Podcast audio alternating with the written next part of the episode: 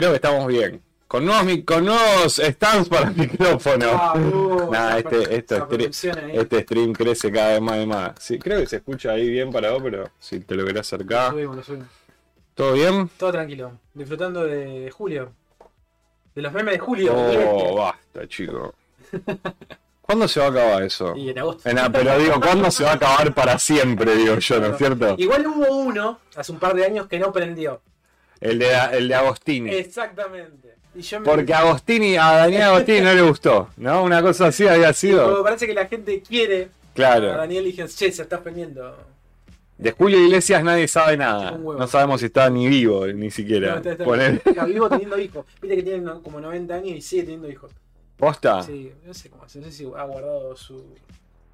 sus. sus- ¿Pero qué? ¿Medio evangelista? No, no sé, le gusta tener niños. Mentira, él no los tiene. O sea, bueno, ni los debe criar. bueno, él pone su parte, Le digamos. gusta hacer la chanchada, digamos. Eh, él pone su parte, digamos. Pero bueno, sí tiene muchos niños. Eh, el único que se sabe de Julio. Creo que ni siquiera toca, no sé. Creo No, claro, porque. Miami, hacia, eh, tomando sol, digamos. Sí, ¿no? La vida que queremos hay, todos. hay- hay mucha gente que. ah, yo, yo he leído artículos viejos así de, de, de- de Julio Iglesias, 70, 80 y 90. A todo, ¿eh? Julio. Todos los vicios. Sí. Todos. Todos. ¿Sí? Sí, todos los vicios, todos. Mirá. Y era alguien que pasaba un poco lo de. Border, decimos como, como Julio Sí, Iglesias, Border. Pero esa- también esa cuestión eh, de. ¿Viste? Del, Border. del- del famoso. Bueno, que no deja de ser machista, claramente, ¿no? El famoso eh, que la prensa. No, es Julio. Lo perdón, le perdona Sí, todo. El peor escándalo, ¿viste? A Julio le encontraron un kilo de. un- no, Nadie, hab- nadie habla de un eso. amigo finalmente, no sé qué. No era Julio, era no era Julio con lo bueno que. A Julio se lo encontró con 20 minas en un buque. No, no era él. Él justo tocó ese día. Viste, mucho silencio de prensa, digamos. El hijo tampoco, ¿no? El hijo está medio también eh, Enrique- desaparecido. Sí, Enrique sí está medio- Tuvo mucho auge en un momento en de tipo, 90, estaba full. En los 90 era él. Era. Era él, Emanuel y. Cristian- Ortega. Cristian Castro. Bueno, pero Cristian está todavía ahí dando vueltas haciendo bizarreadas. Cristian, ¿sabes la que hace ahora? Que me vuelvo loco. Me vuelvo loco. Hace la de Elvis. Toca en casinos. Qué bien. Esa es, vive en Las Vegas. Es genial, boludo. Y aparte de eso, siempre tenés gente, ¿no? Porque, o sea, si Eh, haces shows en Las Vegas todo el tiempo, por más que te vayan a ver, no sé, mínimo te venía a ver. 200 personas, Porque ¿entendés? pagan por ir. Claro, te pagan claro, por- no te paga un lugar, no es que vos vendés tu show, sino que vos Claro. trabajás para un lugar donde vos cantás. Es lo que cualquier banda quiere. Bueno, solista claramente también. o sea, yo- Vos decís, para mí no sé si es tan así, porque. O sea, para mí algo que uno quiere cuando vos ya estás medio establecido, ya te estableciste, vos decís, bueno, listo, ahora no, ya está, sí, sí, sí. no me preocupo por esto. sí, sí, sí, obvio. Como obvio. en el final, como hizo él tal vez, ¿no? En el final de su, no sé si en el final de su carrera, pero ya en la parte más, más, ya hiciste tu, tu momento, ya tuviste tu momento, bueno, ahora ya no es más tu momento, pero tenés trabajo igual. También. Eh, un muchacho border también. Nosotros vamos a hacer shows en Las Vegas. Border. Sí. Border. Rari. Yo lo he visto papeado en entrevistas, ¿no? como mínimo, digamos, tirándole onda al entrevistador. Él va diciendo, pará, Cristian, No le importa nada, no le importa ¿no? nada. cuando acá que pague la cámara, por lo menos. Claro. Eh, así que está bueno eso. Un poco de decoro. Un poco ¿no de decoro. apenas. Así que, bueno, capítulo, capítulo 85. Capítulo 85, año de que nací. El 85. Yo, el mío va a ser el año, el programa que viene. Bien. como- Hashtag el dato. Hashtag el dato. El 85. Y ah, vos cumplís el 14 de agosto. 14 de agosto, exactamente. Ya está, queda poco. Queda poquito para los 37, sí. Es- 37. Es un montón, boludo. No Uh. quiero cumplir más años. No Yo, cumplir tre- más años. yo cumplo 36. Vení bien. El otro día dudé de si tenía 36 o 35. Dije, ¡pará! No, no, está bien. Eh, pero me pasó esa un poco, no sé por qué. Eh, a mí me pasa mucho en los. Se pasa todo muy rápido. Eso primero. Y después te, te das cuenta, no sé, te pasa vos con parámetros de lugares donde vas a comprar o, o cuando vas a visitar un lugar. Los dueños no, te- no empiezan a tener Sí. tu misma edad. Sí. Ya sos el viejo de muchos lugares. Yo no, yo no soy el dueño de nada. y- Bueno, a mí me pasa en el trabajo. eh, soy más chico más grande. Y ahora soy, no soy el más chi- no soy el más grande, pero porque hay uno que tiene 40, ponele. Y hay otro que entró ahora también hace poco y está. entró 38. Soy el más grande de los de. Soy el tercero más grande, digamos. Ponele, por ahí, digamos. Sí, sí, sí. del, del equipo básico, digamos, de los que laburamos. Después son todos 24, 25, 28, hay una chica que tiene 30, ponele, pero después son como el viejo, un poco. Yo te- Pero hay, yo me siento muy joven, hay un chiste muy viejo que te dice cuando vas a un boliche, ese tipo de cosas, cuando la gente te empieza a mirar como si vos fueras el dueño, es porque estás viejo. ese, ese chico que está vivo. ¿Qué hace con ese pendejo, no, ese, este este dueño, señor dueño. grande con todos esos chicos? Ese es el dueño del lugar. Qué ¿Qué pasa mucho eso? ¿Viste? El dueño del de determinado se hace el pendejo. ¿no? Pero bueno. Sí, una verga. Pero bueno, Bueno, lo eh, inevitable de la vida le pasa a todos. No hay nadie al que no le pase eh, el paso del tiempo. Y estamos yendo a la muerte, ¿no? Estamos todo el tiempo esperando a morirnos.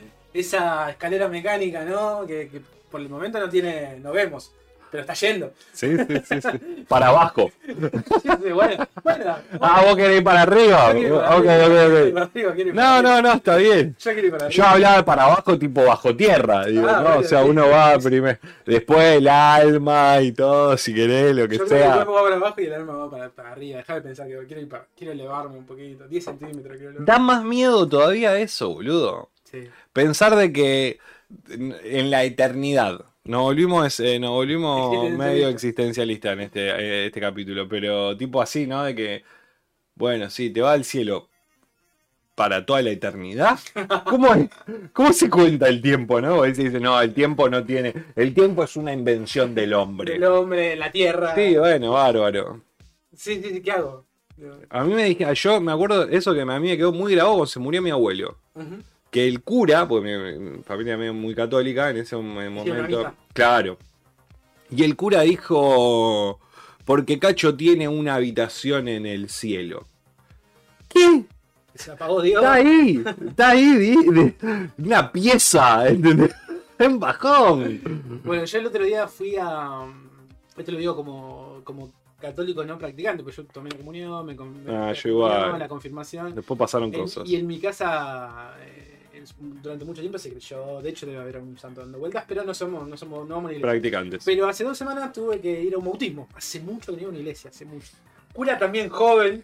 El, el cura tenía 30 años, ¿viste? Uh, Muy piola, muy piola, muy piola. Eh, y, y también entró todo con la ceremonia, así que y era rara la ceremonia. ¿no? Como- yo estaba ahí como, está raro, el cuentito está raro, lo que me está contando. está- Ojalá que la, espero que se bautice la piba y nos vamos. ¿eh? Pero viste que, es netamente cultural. ¿eh? si me hablan un poco más me convence. Sí. Esto- Sí, pero el cuentito estaba raro, digamos. Pero viste que a veces uno se encuentra con ese tipo de cosas que. con ese tipo de relato en realidad. ¿no? Esto es una secta bien armada, digamos, eso, ya a ese punto. Sí, sí, sí, sí. ¿Cuál es la diferencia entre la sec- una secta y la iglesia, no?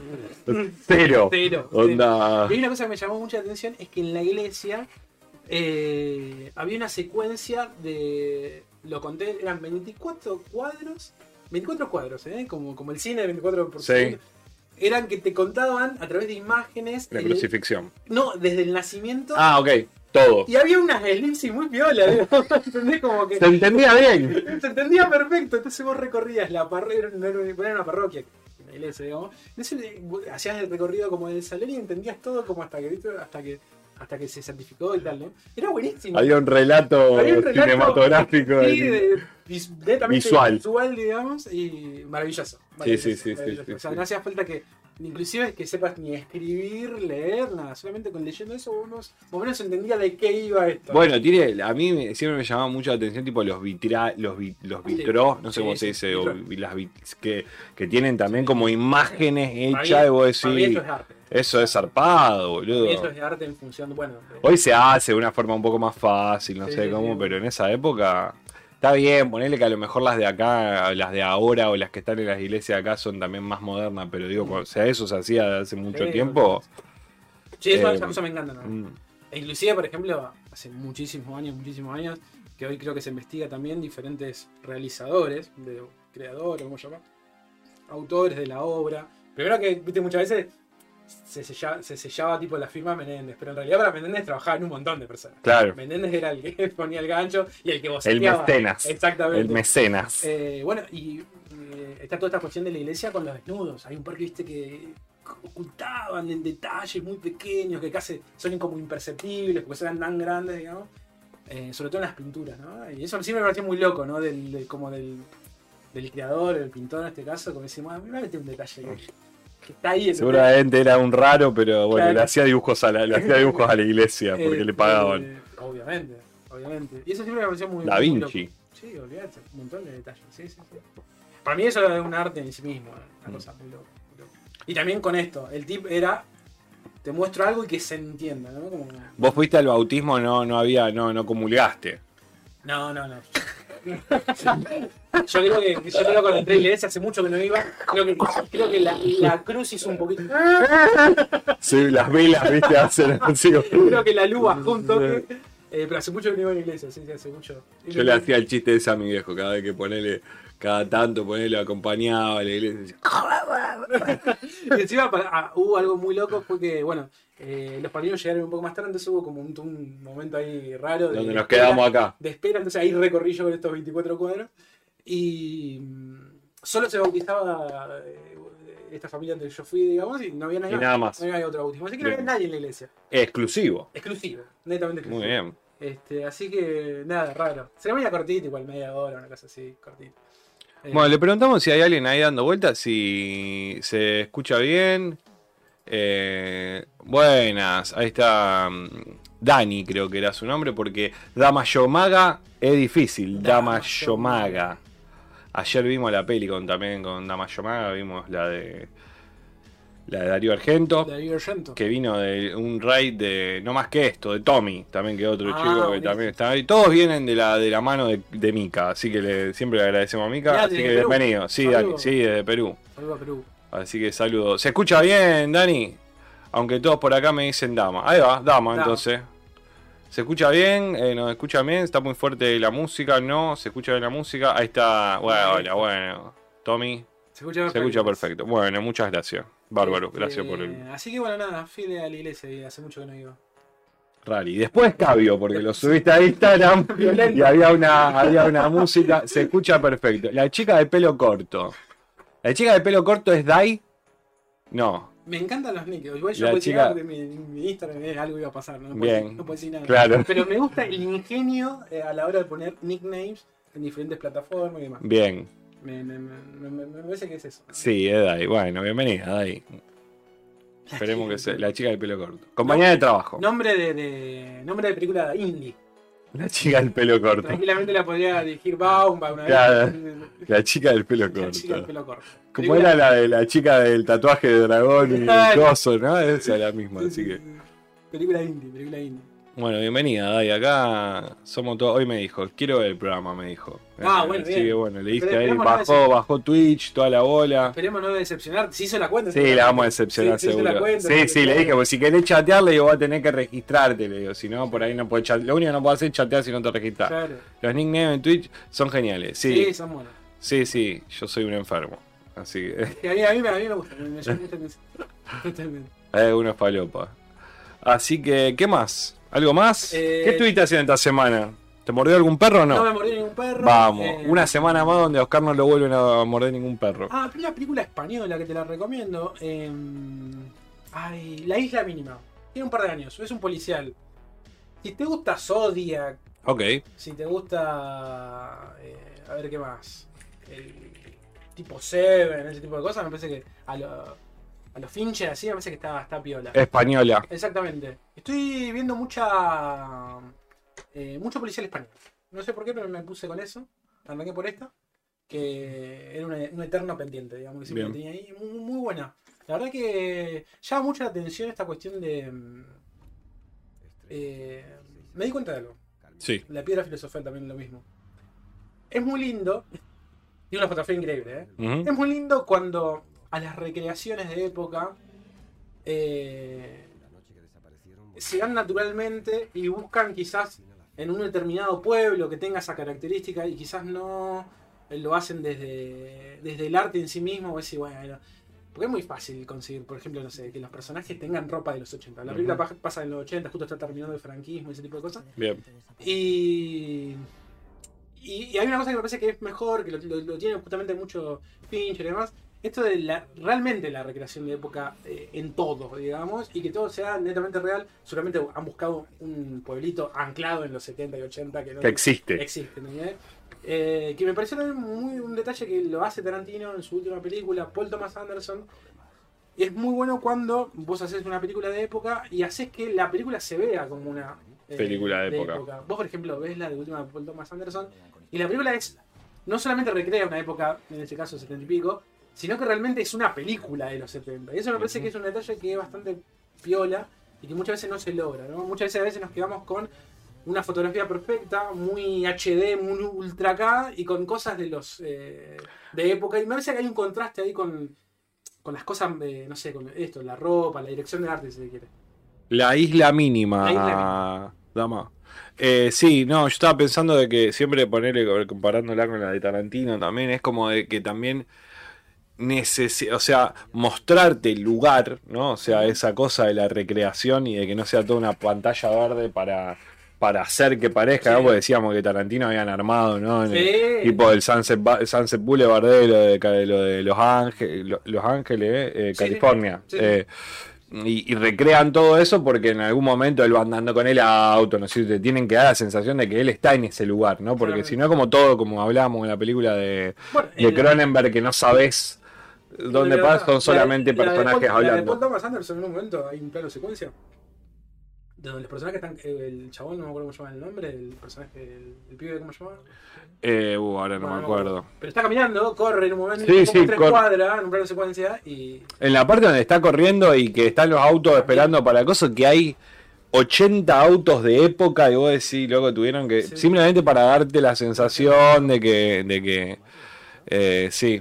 Bueno, en esta, en esta película tenemos a, a- en un pueblo también así como muy, muy perdido en España, eh, tenemos la, la desaparición de dos hermanas eh, y todo, todo nos da a entender que hay un asesino serial, ¿no? Que, que tiene como una serie de detalles. Y tiene la, la investigación cae en, en dos policías muy diferentes entre ellos. Se llevan muy bien entre ellos, pero son muy diferentes. Uno es muy facho, muy facho, muy franquista, digamos, y el otro no, de- de- como demasiado progre, digamos. Bien. Y cuando van a este lugar, te, te empiezan a entrar en la dinámica del el pueblo es raro, ¿viste? Entonces te encontrás con un montón de detalles y ese tipo de cosas. Y, y me parece que está muy bien marcado esta cuestión de eh, cuando vuelve la democracia en España, ¿no? Bien. Y, y hay cosas. ¿Qué tema tienen los Sí, franquismo? sí, sí, sí, sí, eh, Como que- 40 años de dictadura, 40 son. 40 años de, de Franco, sí, sí. Y, y entonces eh, está todo el tiempo latente eso, porque ese tipo de cosas que pasan en, en este pueblo solo pasan en esta transición ahí cuando están los fachos y, y- y- y después llega el gobierno no democrático y tal. Eh, está, está buena la peli, me, me gustó mucho. ¿Dónde la viste? ¿Está en alguna plataforma? Ay, búscala. yo la busqué en la internet yo, pero tiene, tendría que estar en una plataforma. ¿eh? Tendría que... No, no está, mira, ninguna. Estamos yendo a esa, boludo. Sí.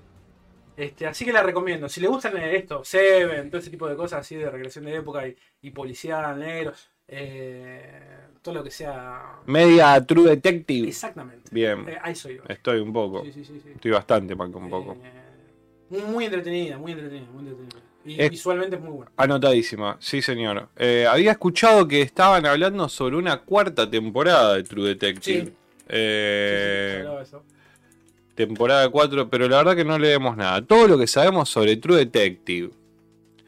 Vamos, oh, para que acá no tengo armado el coso, dame un segundito. No, esto era, sí, acá, Tuki. Aceptar. ¿Cómo rompen las bolas la- las páginas con las cookies, boludo? Basta. Lo que pasa es que... No me mm, quiero suscribir, no quiero tu, tu notificación de. No tienen otra, boludo. Sí, es, sí. como lo, es como los portales de noticias. Además, actorazo, sí, suena genial. Eh, sí, Javier Gutiérrez. La... Sí, pero siento que es como muy. No sé. Tenía el costo acá. tum, tum. Parece ser que no ha dejado de chillar los corderos para Clary, ya que Jodie Foster recordará su papel como eh, detective del silencio de los corderos en un papel protagonista de la cuarta temporada de True Detective. No, recontra esto. Pero no ella, no es Clarice. Hace tan solo un par de meses informamos de que la nueva temporada de True Detective se encontró en desarrollo bajo la producción del oscarizado Barry Jenkins y la dirección de Isa López. Ahora vamos a poder conocer el nombre de su primer protagonista, que es nada más y nada menos Jodie Foster. La nueva etapa de prota- proyectada para 2023 tendrá el título de True Detective Night Country y contará con la producción de los mencionados Jenkins y López, así como además Adel Romansky y Mark Siriak. Eh, López será encargado de escribir y dirigir el episodio piloto. Alan Page Arriaga también escribirá y será productor ejecutivo. Está bien, después nos cuentan un poco de las otras temporadas. Sinopsis. Cada temporada de True Detective es autoconclusiva, con historias y personajes nuevos. Y la cuarta entrega de la saga HBO Max no será una excepción. La cuarta temporada de la serie eh, se ambientará en Ennis, Alaska, donde la noche puede durar más de 24 horas. Seis hombres desaparecen sin dejar rastro en Salal la estación de investigación del Ártico, y la investigadora Liz Danvers, Foster y Evangeline Navarro se enfrentarán al hielo y la oscuridad para tratar de esclarecer los hechos. Bueno, me gusta, ¿eh? Por el momento... Eh, bueno, a mí una de las cosas que me había parecido eh, que me gustaba de, True Detective era que la primera la hace mm, eh, Nick Pisolat. O sea, toda True Detective. Ahora veo que cambiaron porque en realidad Nick Pisolato, que era como el showrunner, esa palabra que nos gusta tanto, que era aparte de guionista. Eh, loco escribe, o sea, es tipo guionista de eso y era como su.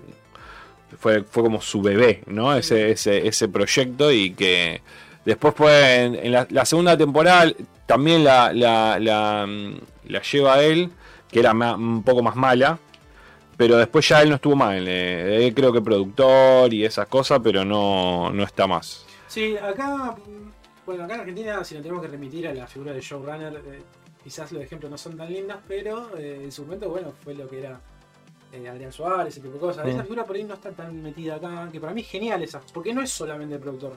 Generalmente el showrunner es un poco lo que vos decías, es, es un productor, pero generalmente tiene, tiene un conocimiento técnico de algo, o guionista o es director.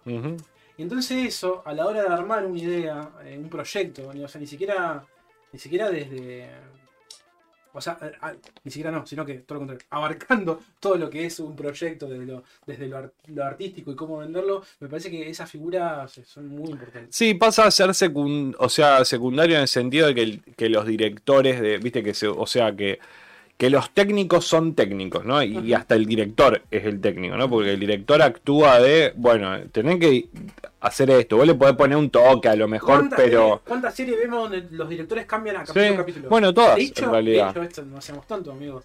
Eh, cuando uno tiene, cuando tiene, uno tiene una serie de seis capítulos, y seguramente en un momento hay diferentes curvas dramáticas. Vamos, a inventar una serie así, un policía lo vamos a inventar, ¿no? En el tercer capítulo, y nos vamos a tirar para el melodrama. Y bueno, vamos a contratar a un director con esa característica. Mm. de simple. Mm. che, en, el, quinto, toda acción. Listo, llamaremos a quien se desenvuelva mejor. Sí, yo eso por ahí, a mí me parece que por ahí está más. Ahí la figura del showrunner tiene que estar por arriba de todo. Sí, sí, sí. Tiene que estar todo, mente, todo, todo pensado. Es que para mí está más pensado de ese lado que desde el lado de que, digamos, de elegir acá. Para mí es como decir, bueno, para, para, dirigir toda esta, toda esta serie necesitamos tres directores que se dividan entre ellos para dividirlo nosotros, pero digo, había pasado con eh, World Empire, que la, tipo las dos primeros capítulos dirige Scorsese, ¿no? Porque era como el enganche tal vez, y bueno, él era productor y toda la bola, pero digo, eh, te enganchan por ahí, Fincher con Mindhunters, ¿no es cierto? Que bueno, la serie de él, pero él te dirige un par de capítulos.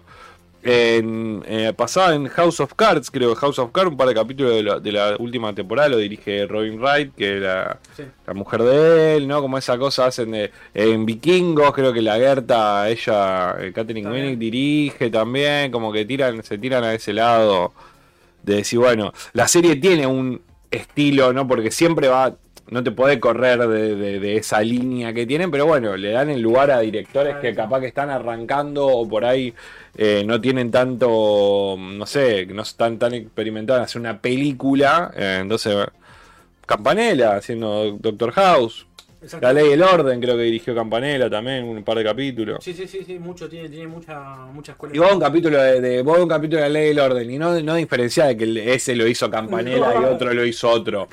A eso voy, claro, de que digo, se centran más en un laburo, de decir, bueno, el laburo de la cosa es así. Capaz que ya te digo, le da una, le da una magia en un plano, pero después. Sí, sí, sí, deme mi plata. Está todo muy, muy pensado. hay que hacer esto. Son de todo plano. Son de todo plano y. Pero bueno, Jodie Foster también estuvo dirigiendo o hizo algo también, alguna película. Eh, ella, bueno, tiene una carrera como directora. Sí. Eh, Jodie Foster. hace mucho no, no, la tengo presente que ha hecho. Lo último. Ahí en Film Affinity, ¿cómo te va a aparecer? Espera, me equivoqué.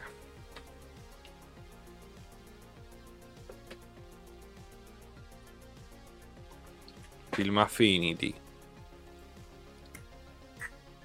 Ella había dirigido tipo una. Director, eh, había dirigido una tipo medio policía que me. me- Ah, mirá, historia eh, Tales from the. Wow, esta, esta es una gran serie, No la vi, boludo. no yo, no. Esta es de Amazon. Eh, Tales from the Loop, de una. Ella dirige un par de acá. Archangel. Ah, y Archangel de, de Black Mirror también. Mira, mucha serie, ¿eh? Mirá, mirá, Money Monster. de House of Cards. House of Cards también dirigió, mira. Orange is the New Black. Bueno, la, la de Black Mirror que decimos recién. The Beaver, esta era una que había visto que ella había dirigido. Esa, esa, esa está ¿Esa, viste? Esa está buena. Con Mel Gibson, ¿no? Sí. Sí. Y el loquito que se murió, Anthony Yelchin, algo así. Este lo pisó un auto. Sí, se ¿no? tuvo un accidente así como que dejó el auto sin el Ah, freno y lo, boludo, lo atropelló su propio auto, sí, una cosa así. No, la peor, boludo. Un pibe joven ¿Por qué le pasó aparte. Tres años. Sí. Qué bajo. Le mandamos un saludo a la gente del mercado. Compramos un celular. Ah, Mi papá. No sé. No sé, igual. ¿no? No, no, no. No, eso lo corrí. Mandamos un saludo. Eh, así que. Bueno, una cuarta temporada de, de, de Coso, de True Detective. No, tenía un par de trailers Vamos que te quiero mostrar. Eh, voy a primero ponerme esto de este lado, así. Pero los tengo acá anotados. Ah, mira, tengo uno, tengo uno piola. Va, o que por lo menos raro.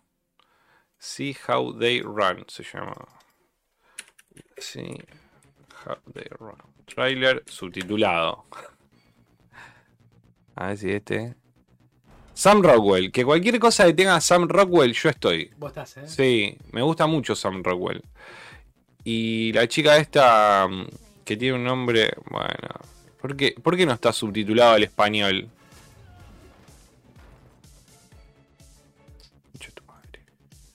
Subtítulos, traducción, español. Tuki. Bien. Esperanto. Un, eh, un policial negro, pero medio al estilo de Club, medio al estilo de, de Poirot, medio al estilo ese de. Agatha Christie. digamos. Claro, lo Agatha Christie. Mucho Que, sospechoso. que no sabe quién es, claro.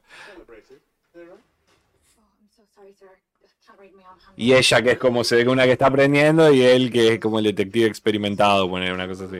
El Watson.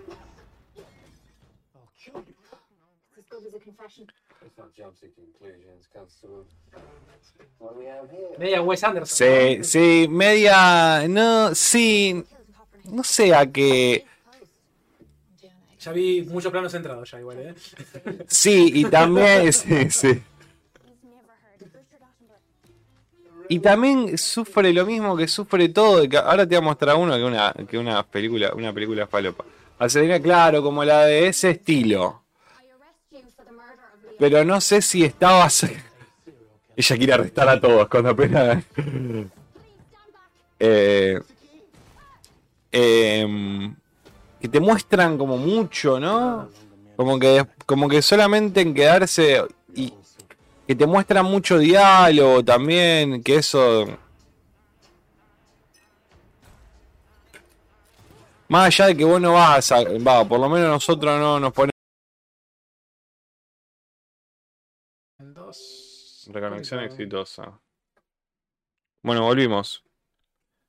Pequeño corte. No hicimos nada para que no se pierdan de nada. La otra es Ticket to Paradise. Ahí está subtitulada. No, no está subtitulada. ¿No te hace falta? Para, para, para. para. Pusieron a, pu- pusieron a Dua Lipa y ya me puso contento. Lo que habrá cobrado Dua Lipa. To Paradise. A ver. No, en esta que trae subtitulado.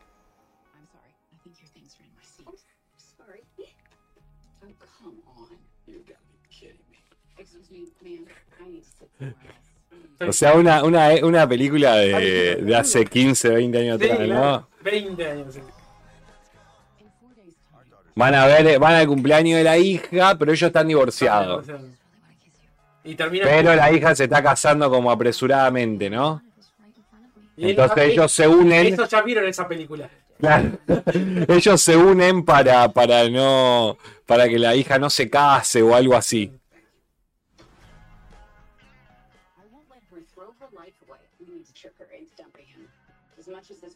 Claro, ella vive en Jau, no sé dónde mierda eso.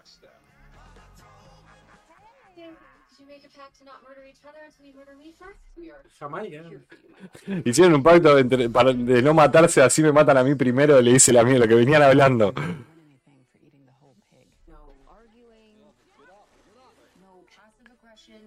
Básicamente es verlo a ellos, ¿no? Eso es, pero digo, esto es más tipo como súper trillado del director de Mamma Mía. Él está nuevo igual, ¿eh? Sí. El café que toma. Las propagandas de Nescafé que hace.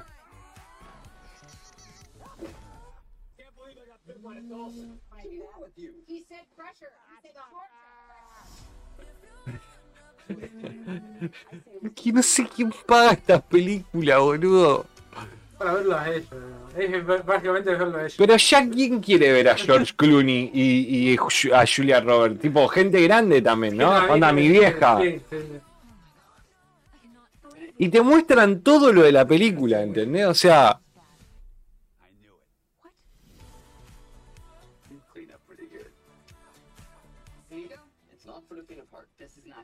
es como que si ves el tráiler no te hace falta ver la película. Ya la viste.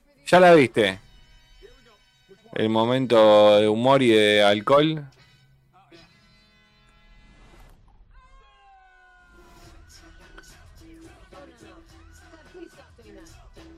Dios mío, boludo. ¿Cómo se llamaba esa banda? Pasaje al Eh, paraíso. House of Pain era la banda esa, ¿no? Sí, puede ser. Y ese tema en realidad se lo hizo el, el DJ de lo que era Cypress Hill, digamos. Por eso, ese De tema, una. por eso ese tema suena muy Cypress Hill. Y, ah, A mí me gusta Gloomy, dice la chica de pelo corto. Sí, fachero Gloomy. No sé si dijo por la actuación o por el. nah, John Gloomy tiene un montón de películas. Uh, mira la película en la que te salió. bueno, pero no, es que estaba buscando esta, que es de Amazon.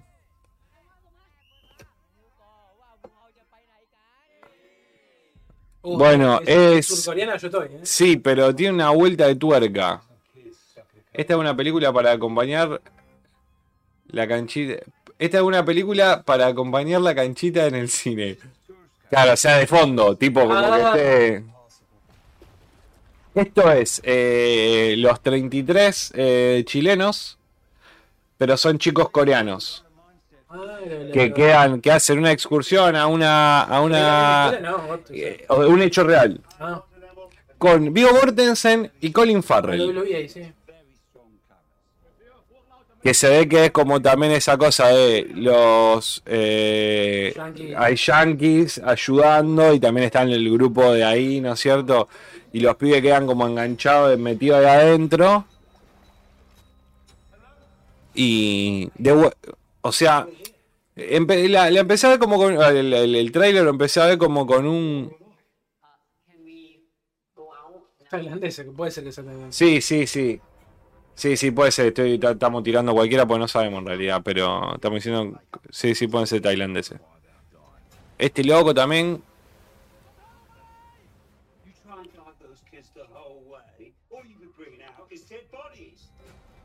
Los gringos, Banco a. Banco los gringos a. siempre llegando a salvar la situación.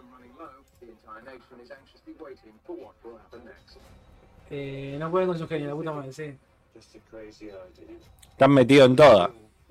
La típica de que están Es metidos en más, toda. y ellos- No sabemos si. y ellos van a salvar todo. Claro, no sabemos si, claro, eso no sé si, digamos, si, si no sabemos lo de la película. un helicóptero. Sí. Vigo lo va, los trae. Y Está, está Vigo en una escena trayendo el helicóptero con la mano.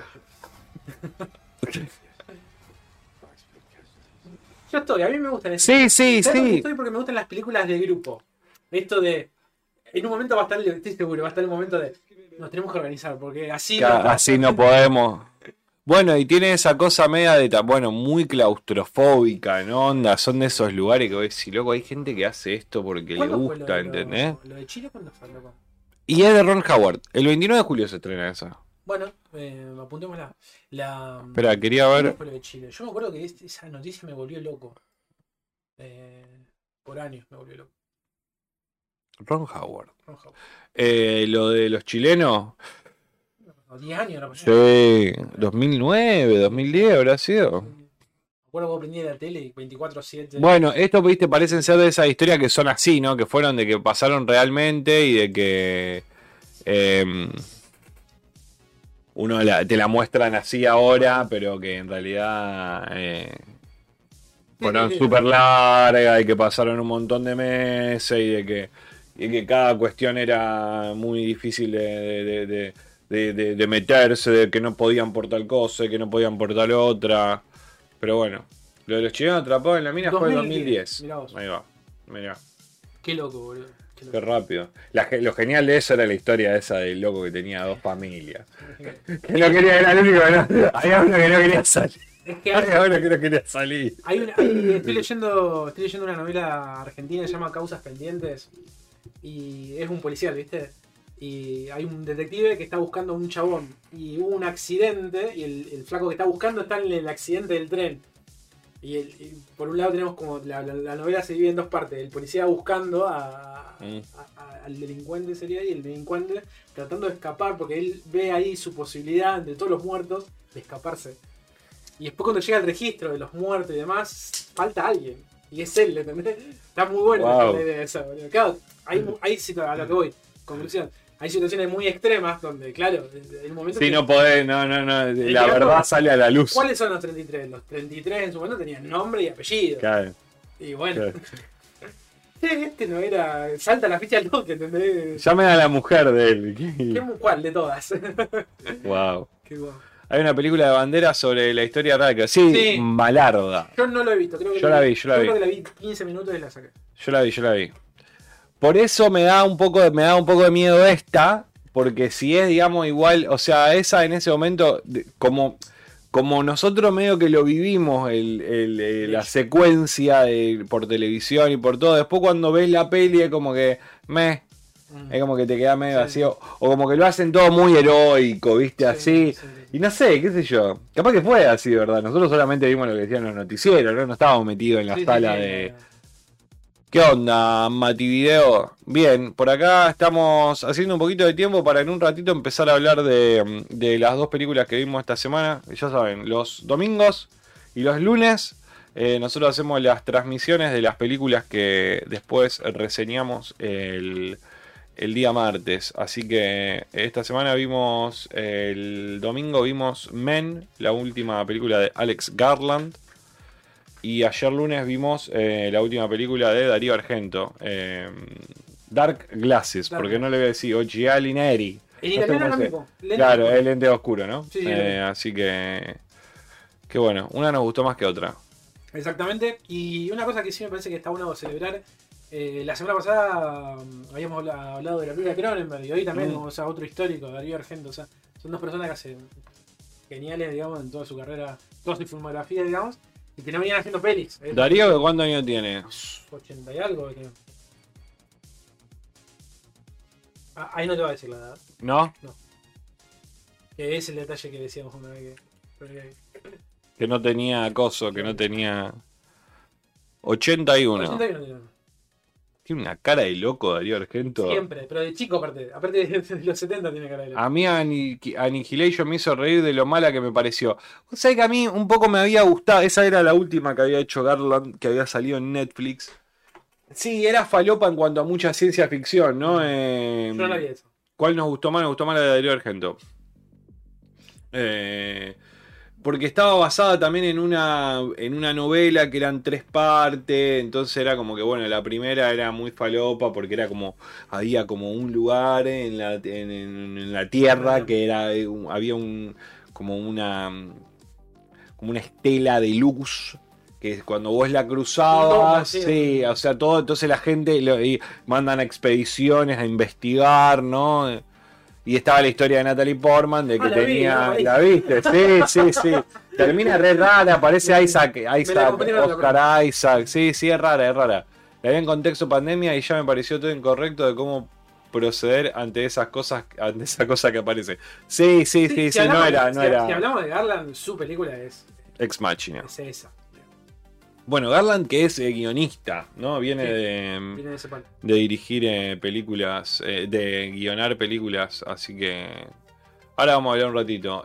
No sé si querés que hagamos algo más porque son menos cuarto y siempre le damos hasta las 8. Teníamos otro. Trailer... No, eran esos tres. Ah, bueno. Era el de 13, el de... mm, el de Ticket to Paradise Sí, tipo, es- y el de Coso. Y el de See How They Run.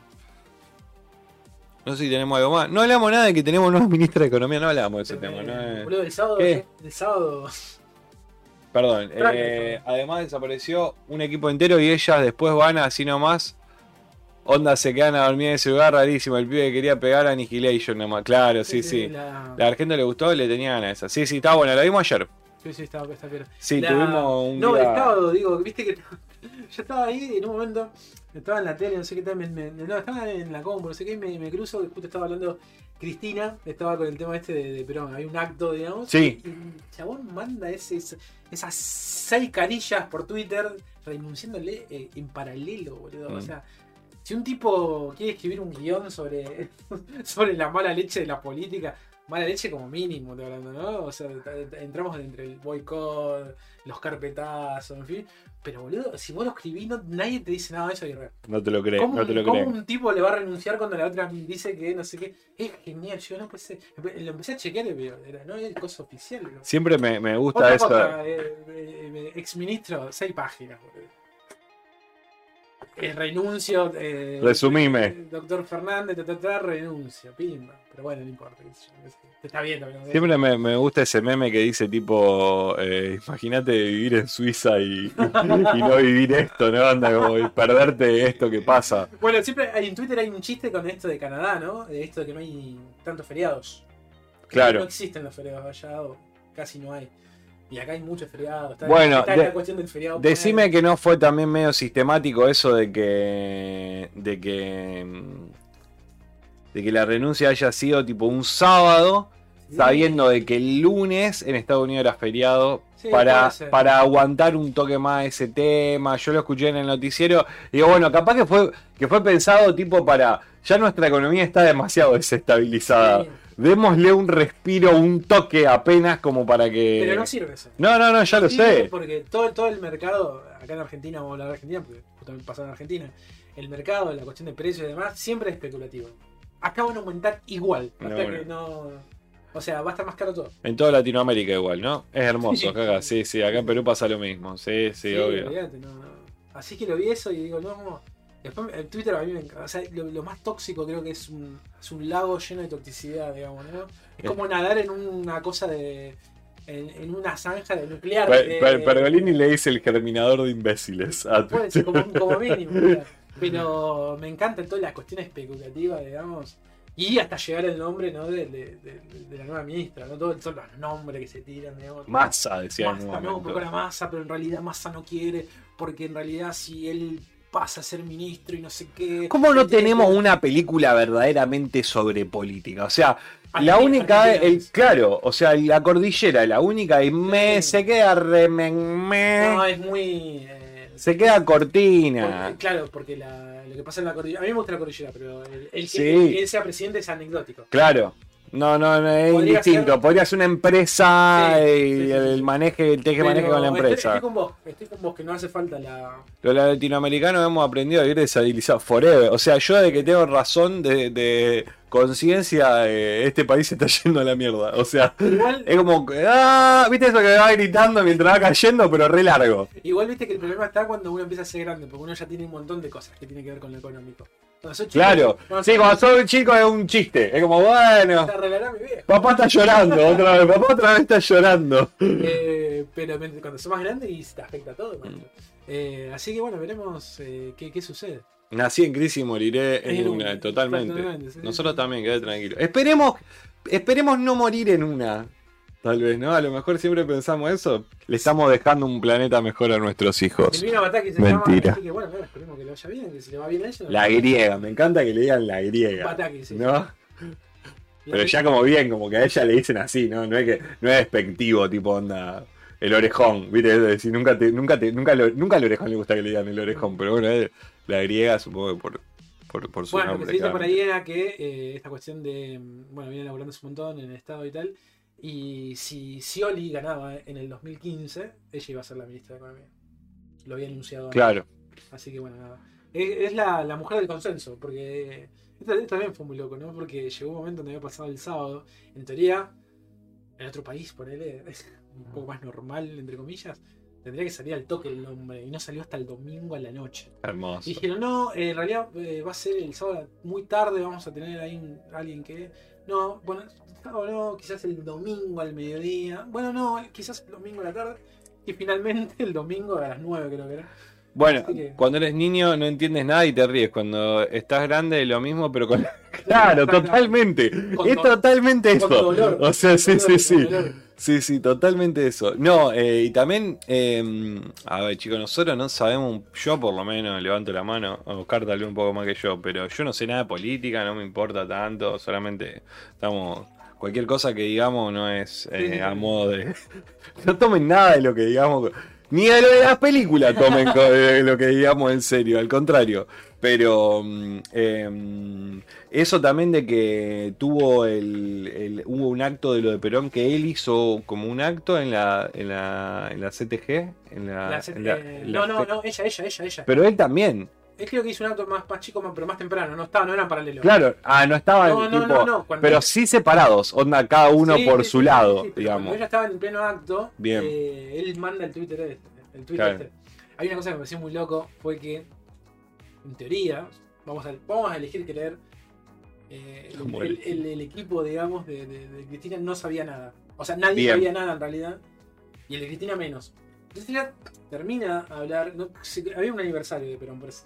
Y entonces termina, sí. termina de hablar, no sé qué, y había como dos momentos. Había mucha militancia afuera, y ella siempre saluda y demás, sobre todo porque un buen gesto se están cagando de frío. Bien, Eh, hay gente afuera. y le- buenísimo porque ahí supuestamente le avisan. Le dice, Cristina pasó esto. O sea, ¿vas a, salir- vas, a, vas a hacer la segunda parte de salir afuera. No, sí, salgamos. Y cuando ella sale, que estaba en vivo, yo lo vi, eh, lo vi de la cuenta oficial de Cristina. Viste que Twitter se puede hacer ahora, lo vi. No, no sabía yo eso, que en, Twitter en Twitter podés mandar un video en vivo. Ajá. Me parece muy loco eso. Sí, cambió mucho Y Twitter. está- de- estaba, estaba ella ahí y sale, y cuando sale a la militancia tiene una cara de ojete, tiene la cara de ojete, habla 10 minutos, le regalan una estatua de Eva Perón y se va a la mierda. la mierda. Se va a la mierda. Pero bueno, salió por lo menos, qué sé yo. El show debe continuar. Show must go on. Cristina lo tiene clarísimo eso. Hola, recién llego. Espero que no hayan estado sacándome mano. Nunca. Le mandamos un saludo a Nico que el otro día lo vimos, la pasamos muy bien. ¿Qué día fue? ¿El viernes? El viernes. Viernes. Eh, no jugamos ningún juego de cuarta porque nosotros no. No, no que no nos gusta, sino que por ahí no, no se dio. Así que. Fuimos a la, fuimos a la Fortaleza. Fortaleza, acá un lugar en Rosario donde tiene, son eh, muy, muy copados, tienen, son un, un grupo de chicos que tienen un mini market, digamos, y aparte en la parte de atrás, muy clandestino. El otro día se lo conté a un amigo, me dice, "Ahí llega la policía y los caga a palo a digo, no, igual. Entiendo de que, entiendo de que hay una, o sea, está muy abierto al público, entonces no, no es una cosa escondida, digamos, No, en la no, cual. Eh, un lugar donde se hace una, hay una comunidad de juegos, digamos, muy grande, en la, va, muy- sí, muy- bastante grande. El otro día nos sorprendimos de que, de estaba muy lleno y que está, nos sentimos mal porque estábamos ocupando una sí, estábamos ocupando una mesa sin jugar a ningún juego, ¿no es cierto? Eh, pero tenemos ganas de hacer eh, de hacer una nueva una nueva transmisión desde allá y, festejar el día del amigo. Estábamos pensándolo. Y también en paralelo, oh, este 21 de julio se cumplen dos años de este podcast, así que seguramente trataremos de hacer algo ahí como algo especial. Para Sí. dos, no son tres No, dos, dos. desde el desde el primer video. No, es temporada. Ah, Año, diciendo año. perfecto. Bien, claro. Año, año. A mí me cuesta todo ese tema. Decí que está vos, boludo. Nosotros en este momento estamos en la tercera temporada. Nosotros estamos, eh, estamos en la tercera temporada, pero hace dos años que empezamos a, a- claro, el 21 a de hacer julio, esto. 21 de Que es julio. nuestro primer video que hablamos de las, los guiones de Tarantinos no conocidos. Si quieren, lo pueden chequear en nuestro canal de YouTube. En su momento hablamos bueno, de True Romance, un guion que él vendió, eh, que lo dirige Tony Scott, eh, otro guion vendido por él, el de Asesino por Naturaleza, que lo dirige eh, Vamos. Stone, Le vamos a mostrar acá, ¿eh? y la película que escribe con Robert Rodríguez, El Crepúsculo del Amanecer. Para cómo entramos acá, acá, vamos a ir a Vídeos. video. Se pueden meter en nuestro Tenemos un montón. Todos estos videos son todas las películas que estuvimos viendo. Si tienen ganas de buscar. Si no saben qué mirar. O sea, si no saben qué película mirar y están en duda. Pueden agarrar esto y cada video tiene dos películas. Y aparte después al principio son videos más viejos en los cuales hacíamos reseñas. Me acuerdo que hubo un O que videos. hablamos de tres o cuatro películas, me acuerdo. Sí. Hay capítulos que hablamos de como de cuatro películas. Sí. En realidad siempre hablamos más películas de lo que. Pero. Aparte miren este setup, falopa, 21 chicos. de julio 2020. 21 de julio. Miren, miren esto. Estábamos nosotros acá, sentaditos, paren, acá estamos. ¿Cómo ha cambiado todo? Miren este setup. Ahora tenemos pie de micrófono. Mirá qué lindo. Eh, así que. Tremendo. Ahí me metí por comer el, el pelo en el. No, y acá tiene una cosa muy particular este video que. eh, a ver si está un poquito más donde estamos nosotros. Y yo muy. Acá se ve la luz. Esta luz que está acá arriba no se debería ver. Porque bueno, en este momento filmábamos con la cámara. No teníamos una previsualización de lo que, de lo que estábamos filmando y todo, pero bueno, nos divertíamos mucho. Tenemos la, la luz acá falopa esta quemando todo acá atrás. Era cuarentena, boludo, era cuarentena. ya había que hacer algo. Claro, exactamente. Al principio de, de la cuarentena. Así que ya saben. Se van, se venden ahí, tenemos un montón de videitos para. para están algunos programas en vivo cuando hacíamos. eh, cuando hacíamos las transmisiones nosotros. Hay cosas del cubil galáctico, esto, óyenlo. No sé, lo, lo que intenté, lo, lo borré el otro, y no sé por si iba apareciendo. No, ahí porque pusiste. No, ahí pusiste todos los videos. Claro, no, no, pero los Ah. había sacado del, del coso, Ah. digamos, claro, los había sacado de que no estén en la. Ustedes cualquier cosa vayan a listas. Claro, en listas también tenemos, ahí Claro, si van a la ahí- lista, tenemos lo que dice y vos que mirás, que está eh, todos los Es mucho más fácil ahí. todos los cosas. Tienen 83 capítulos tienen para. El autobombo siempre es bueno, así que ya saben, si les interesa.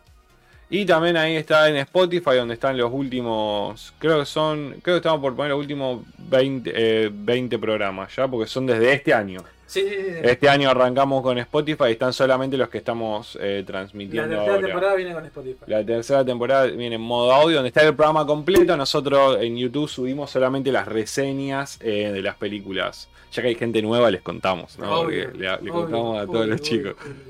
Así que, bueno, son las 8. Yo puedo ir al baño. Dale. ¿Me voy a traer una, ¿querés una birra? Creo que hay Eh, birra. O querés bueno. agua, o querés más agua. Yo quiero agua mejor. Bien. Tengo que manejar. Porque ahora viene en bici.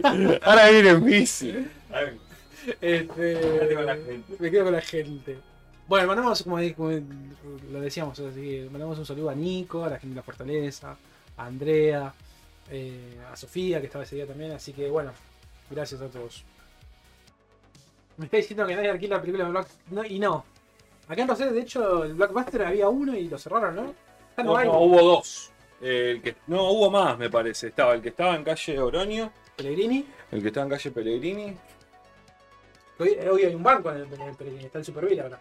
Gracias por eh, seguirnos en YouTube, supongo. Debe estar acá O creo que sí, Nico. O en Instagram. Donde sea que nos hayas seguido, Ya se te agradece. Con un montón de, de gracias. Gracias. Me está diciendo que nadie alquila. Nadie, ya nadie. Ya, Ahora las películas son todo digital. Nadie tiene el, el- el-. Nadie tiene el objeto, ¿entendés? Ya nadie tiene. Ya nadie tiene esto así, ¿entendés? Nadie tiene la porquería, ¿entendés? La porquería. Después la miraba una sola vez, ¿entendés? Yo creo que. Esas películas las habré mirado en el DVD. Yo he tenido Una películas- vez. De hecho, yo tengo películas en DVD o, eh, que no la he visto más en la compu, ponele.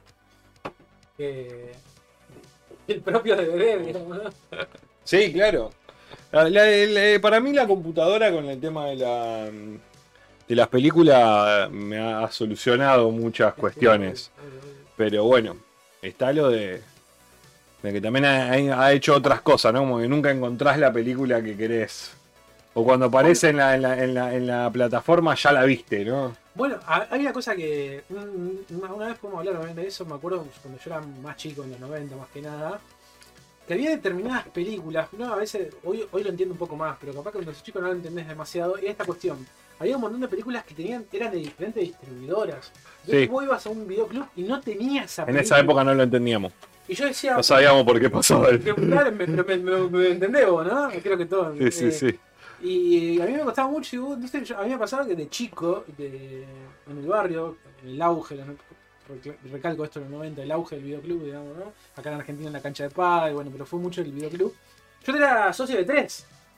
Y pasaba que había películas en común en todos los lugares y había otro que sabía que tenía determinadas películas.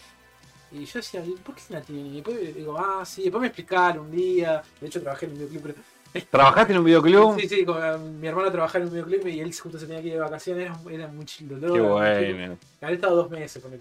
qué Eh, bueno. febrero. ¿Recomendabas? Sí, Era, era sí, fuimos, sí, sí, sí. Y encima me acuerdo que era una época, en el, el videoclub donde yo estaba, no había compu. Era todo a mano. Oh. ¿Mirabas pelis en el, en el videoclub mientras laburabas? Sí. En la primera semana no dije nada, la segunda dije, che, ahí hay una videocasetera. ¿Se puede usar eso? Sí, sí, me dice, mientras vos no. Y se pone bajito el audio, no, sí, sí. Me miraba todo lo que como miraba. Qué bien. Este, dice, fíjate que no sean la que justo la por ahí la estreno. Así que no, y encima a mí generalmente que pasa, viste que a veces la estreno no. Claro. digo que sea una película No, no, al contrario. No, de las viejas. Sí, miraba la Ahí miraste. No, olvídate. Qué lindo, boludo. En un momento mi viejo fue en el momento donde empezaba ya como el videoclub a decaer. Y mi viejo ya era, yo tenía tipo 20, ya me dice, un día me dijo, ¿querés comprar un videoclub? O sea, tipo de que, pon- que poner un videoclub, ¿no? O sea, no, le digo yo, no. Y como que medio que no le di mucha bola porque me parecía demasiado y que, y que eso no, no sé, no sé, no sé bien. Pero medio como que Sí. la tuve esa idea ahí media dando Y lo que vuelta. pasa que el, el DVD rompe todo. Nos hubiésemos fundido, nos hubiésemos fundido. Sí.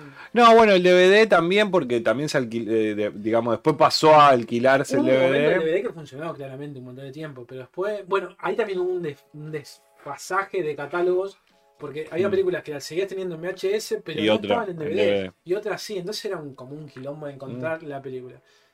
¿Cuál fue la solución de todo esto? Internet. Internet.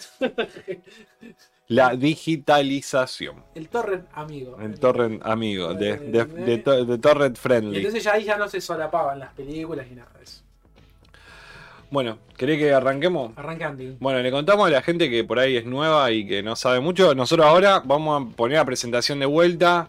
Ane, pará, vamos a leer la anécdota. Cerca de casa había una tiendita que vendía videos piratas. Una vez alquilamos una desconocida con mi viejo porque nos llamó la atención la portada y la historia, además de que no conocíamos a los actores. No esperábamos mucho, pero nos encantó. Luego de unos meses la anunciaron recién en los cines. Era la máscara de Jim Carrey. Toda pirata, digamos, bien pirateada. Mal. Claro, se ve que ya se había estrenado y le había. Un grosso el, el- el- el- dealer de, de cine, ¿no? Claro. Eh, Bueno, a mí, bueno, esto yo siempre lo cuento. Mi, mi- mi viejo tenía un fetiche cuando recién arranca el DVD, que después lo compramos, no sé qué. Yo generalmente alquilaba las pelis, pero él tenía el fetiche esto del, de comprarle de la manta del chino. Como 100 películas en uno. a 100 pesos. yo tenía. Yo tengo un. Esto, eso va a tener un virus, o sea, va a tener un... Me va a romper todo, o sea, De esto. hecho, eh, en casa llegamos a tener, justamente por miedo de que se rompa, llegamos a tener dos de Uno era mío, y después yo, yo me acuerdo que... Este le ponemos solamente y películas. ponía las mierdas que vos encontrés ahí en la calle, boludo. Yo tengo un, un- un amigo que es del. Cuando hice el curso con Guillermo Sí. Hernández, Sergio. Le mando un saludo a Sergio, no nos mira porque no porque es un hombre de la vieja escuela, un, hom- Claro. un hombre más grande. eh, pero le gusta mucho el cine y él sube en su Instagram siempre sube y sube las películas tipo compradas, tipo el film El- con el con el Ah. papel y el CD, onda se lo compra a alguien porque no usa eh, tipo alguna Sí, página, ¿entendés? O, la, o la mira en la tele, evidentemente, Sí, porque sí. tiene su DVD, no mira en la, no está acostumbrado en la compu, y me causa gracia porque sí, y tenía la de Cronenberg, y, me- y el otro día me recomendó una peli para que miremos, eh, pero él es de la old school, La- old school, así que... Es como, la, es como la gente que también escucha música en vinilo. Y sí, sí, sí. Estás ahí con la púa, que, que me encanta, me tiene un sonido particular, pero no deja de ser toda una ceremonia. Sí, sí, sí, sí, que no se te raye apenas el disco. Y guardarlo y no sé qué. Recuerdo que en Blockbuster siempre nos pedían que rebobinemos los VHS Bueno, antes de devolverlos. obvio, obvio. Venían con el sticker del Obvio. pirata que te decían esto. Bueno, y yo cuando trabajé en el videoclub, pele- la pelea era semanal, por el, no, mensual, eh, la, revisti- la revistita. Ah, Guardaba una revistita, bueno, y yo sabía que era uno que no venía mucho, no sé, mío que estaba ahí. Pues la revista la querían todos, pero Claro. todas las que ahí, ahí salía todo lo que había las salido. Claro. no sé, las películas que venían después, era buenísimo. Yo tengo que tener una colección de mi casa.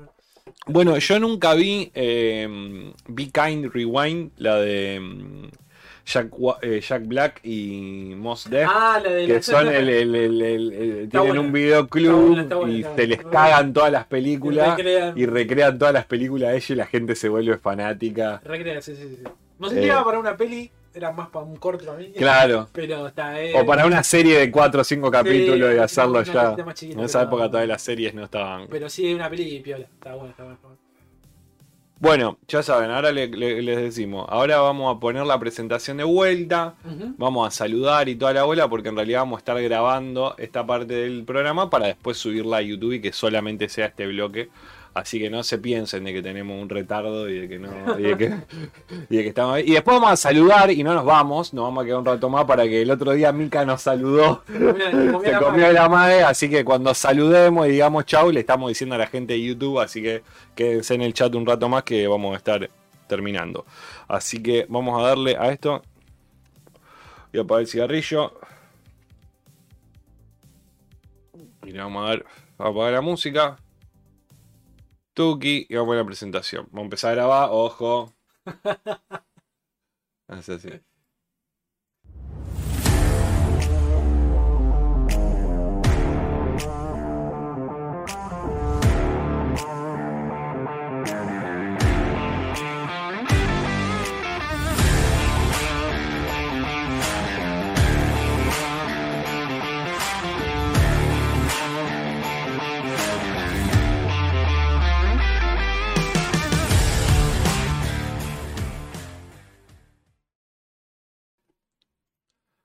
Bueno, buenos días, buenas tardes, buenas noches, sea lo que sea, como estén viendo este nuevo video de YouTube, episodio número 85, 85, exactamente.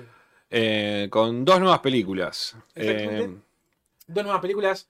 Eh, bueno, la semana pasada habíamos charlado de la película de, de Cronenberg y nos parecía muy interesante esto de que esas casualidades del mundo y buscado por nosotros quizás tenemos una nueva de Darío Argento, ¿no? Mm. Este, y también la de, la, de Garland. ¿Por cuál quiero empezar? La que vos quieras.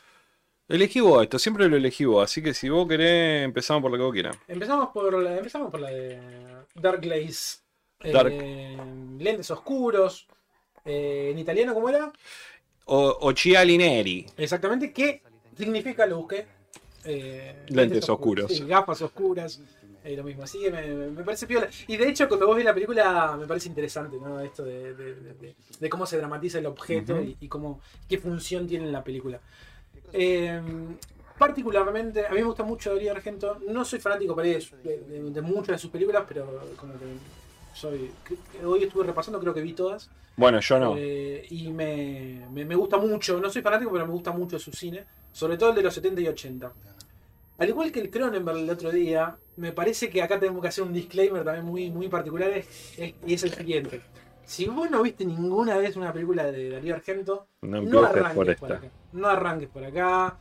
Eh, una recomendación muy personal. Si quieren la toman, si quieren no. Arranquen por Suspiría, Ténebre, eh, Rojo Profundo. Giallo. Ar- claro, arranquen por ahí y quizás lleguen a este, no sé, después. Eh, eso me parece muy interesante, sobre todo porque hay un montón de directores, sobre todo porque nosotros hacemos, por lo que entendemos, hay mucha gente joven que mira el podcast y demás. Y entonces me parece que es una, un- es una data piola por ahí, porque si no, seguramente se van a quedar con una idea rara de, de un, de un director que realmente no digo fue, sino que digo es muy grosso, pero esto hay que decirlo, su, su, su filmografía más fuerte de su estilo y demás, y donde él realmente se hace muy conocido a nivel mundial, con un estilo netamente propio, es la película de los 70 y 80. Ujú. digo, y de, de hecho, tiene películas muy malas del principio del 2000 que son muy malas. Realmente Sí, son muy malas. creo que también en esa época era como que ese este tipo de cine estaba más en auge a lo Sí. mejor y como que hoy en día creo que también ¿no? hay una comunidad muy grande con el tema del, del, del terror, ¿no? O sea, Sí, obvio, de, de- obvio, de- obvio. de- de Aparte, gente muy fanática. Nosotros tenemos, bueno, eso lo pueden chequear en nuestro canal de YouTube, eh, donde hablamos un poco de, la historia del cine de terror, cómo van, se van vinculando y demás. Sin el giallo italiano no, no, no, existiría el Slayer, el slasher, digamos, ¿no? El 80 eh, llevado adelante por Estados Unidos y después por el resto del mundo, ¿no? Y siempre como decimos, este género, terror, suspenso, también van mutando, pero esa mutación siempre viene, digo, a- a- eh, lo antecede a algo.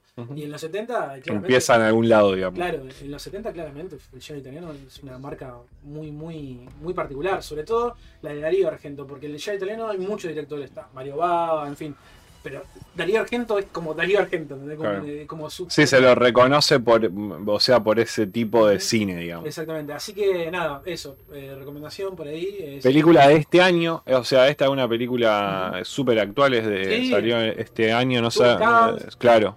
Ah, esta estuvo en Cannes, esa era mi, pre- esa era, yo lo tenía, no creo me acuerdo sí, eso. ¿En Cannes o en Venecia? Mm, me mataste ahí. Creo que estuvo en Cannes, me parece. Eh, así que eso, primera recomendación eso, al igual que dijimos la semana pasada con, con lo de Cronenberg. Ujú. Eh, No, no, no arranquen por ahí, digamos, pero bueno. Eh, O arranquen, pero ojo. ojo. Sí, sí, sí, sí. Bueno, tenemos una nueva película de él. Me, me- a mí me, me- me gustó, ¿Te gustó? Me gustó, me gustó la peli.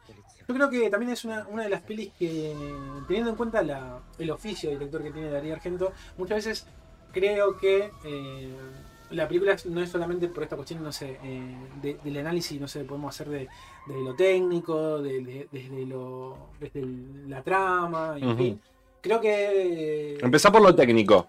A ver, No, hay una cosa que por ahí... después hablamos de la, de la trama. Voy a arrancar por algo que no me gustó. Bien. Noté. De, de- de hecho, creo que es un indicio cuando arrancamos a ver la película que hay un montón de productores. Porque este también es un pavoroso drama de los grandes directores que no ponen. Hay un montón de productores que Ah. son olvidados. ¿Luego lo viste? Mucha, mucha De hecho, productora. de- de- demasiadas productoras chiquitas para hacer una película de Darío Argento. Que para mí era una falta de respeto Eso, enorme. pará, yo tengo una. Hasta, el ayuntamiento de. Pensé de en algo con premio- eso. De un premio de, de- Como si fuera acá el Inca de Italia, ¿entendés? Es una película que cuando vos notás cantidad de productores, bueno, esto es una película de un presupuesto. Todo lo contrario, es una película muy chiquita. A mí, yo pensé, yo pensé en algo con eso y fue de que eh, este tipo de director, o sea, lo mejor, estoy hablando sin saberlo, pero digo, eso nosotros lo relacionamos mucho cuando son películas chicas de directores chicos que decís, eh, o de directores no conocidos que decís, bueno, Directores evidentemente, claro, directores, bueno, Realmente no para, no primas se ve mucho. Exacto, ¿no? Decir, bueno, ok, este tipo o esta, esta- esta- este, este, este director, directora eh, buscó eh, eh, subvención Exactamente. Porque, porque no puede llegar a un, a un nivel de productora súper alta. Pero, para mí, en este caso, ponele, me parece que lo que buscan es, mira, yo quiero hacer una película sin que nadie me rompa los huevos de decirme, che, esto sí, esto no. Entonces la hago por mi lado, ¿no? Onda, busco mi, mi, mi- Sé quién me van a dar plata, van a hacer un montón y voy a hacer mi película sin que, no sé, por decirte una estupidez, Paramount, Universal, nadie te diga, che, no, por nada, no podemos mostrar una teta o... o, o sea, yo, no lo... yo comparto esa idea y, Bien, y por otro lado, es como vos decís, Na- nadie, un productor joven, menos de 40 años, eh, Darío Argento, ¿qué cosa? No. claro, bueno, eso, por eso, por eso, por eso digo... Leyendo el, pro- eh, leyendo el- Pero digo, ponele onda hoy en día, no sé, Netflix, ¿entendés? Que vos decís que mete directores eh, grosos, ¿no? No sé, Cuarón, Scorsese, le da el lugar a decir, che, querés hacer una película, nosotros queremos que haya películas en nuestra plataforma. Y eh, no que estas tal vez después eh, Darío Argento se la vende a una plataforma, pero como que la hace dice, mira, yo la voy a hacer sin que ningún, que no venga ningún alto rango y me diga, o que te digan, che, como a Robert Eggers, ¿no? Que. Le dijeron, hicimos un screening y le dijeron, no, la tenés que editar la película porque esta bueno. película no va a vender y nosotros pusimos un montón de plata. Entonces, digo, capaz que el director se, se, se deja eso y dice, bueno, voy a hacer mi peli. Si vende, vende, si no vende, no vende, yo no me quedo en la, en la, en la, no, en la quiebra, digamos, eh, me la paga otra gente y hago mi peli. No sé, ser, puede ser, como puede que, como que con ese sentido, porque yo también lo noto, ahora lo noto, siempre lo notamos cuando vemos. Hay, hay como cuatro minutos de, Y de encima- productoras. Encima eh, hay una cuestión también, por ejemplo, que eh, sí pasa con Gaspar Noé, que a él también le pasa mucho esto Eh. de muchas productoras, pero Gaspar Noé hace otra cosa. Con los logos hace unos diseños, hace un videoclip, es otra cosa. Pero bueno, no importa. Lo enmascara. Lo enmascara. Eh, pero sí, vos, vos creo que sos un poco más optimista que yo. Eh, Bueno, Exacto. yo soy un poco más fatalista. Yo creo que realmente la gente joven no. No, bueno, sí, olvídate. Yo Eh, también pienso eso. Pero, pero me sumo a esto de que realmente es una película. Darío, ¿quién? Darío Riel. No, pero sí me sumo a esta idea de que eh, es una película muy propia. eh, inclusive hay detalles de, de la película. Una cosa que me llamó la atención de lo técnico que me decías antes era la cuestión que a mí me- no me pareció que estaba bueno, pero algo que no me gustó justamente. Es demasiado como eh, ultra K, una fotografía muy común para lo que es Darío Argento con la, la intensidad de los colores y ese tipo de cosas. Es lo que no, no me gustó. También entiendo que es una película realmente muy bajo, de bajo presupuesto, que a su vez es, es un modo, uno, uno cuando ve sus películas viejas, digamos, eh, también es un estilo de llevar adelante las películas que hacen, hacen al, al- al estilo, digamos, ¿no? Eh, es una de las cosas que por ahí más me llamó la atención. Y después me, me- me gustó me gustó mucho la, la- la- la cuestión de. Hay muchas referencias a sus películas. Eh, y yo creo que hay, ahí donde se divide, se va a dividir, creo yo, el público entre la gente que vio las películas de Darío y las que no. Vamos por el fatalismo. Las que, las que no vio la película de, de- de Darío Argento.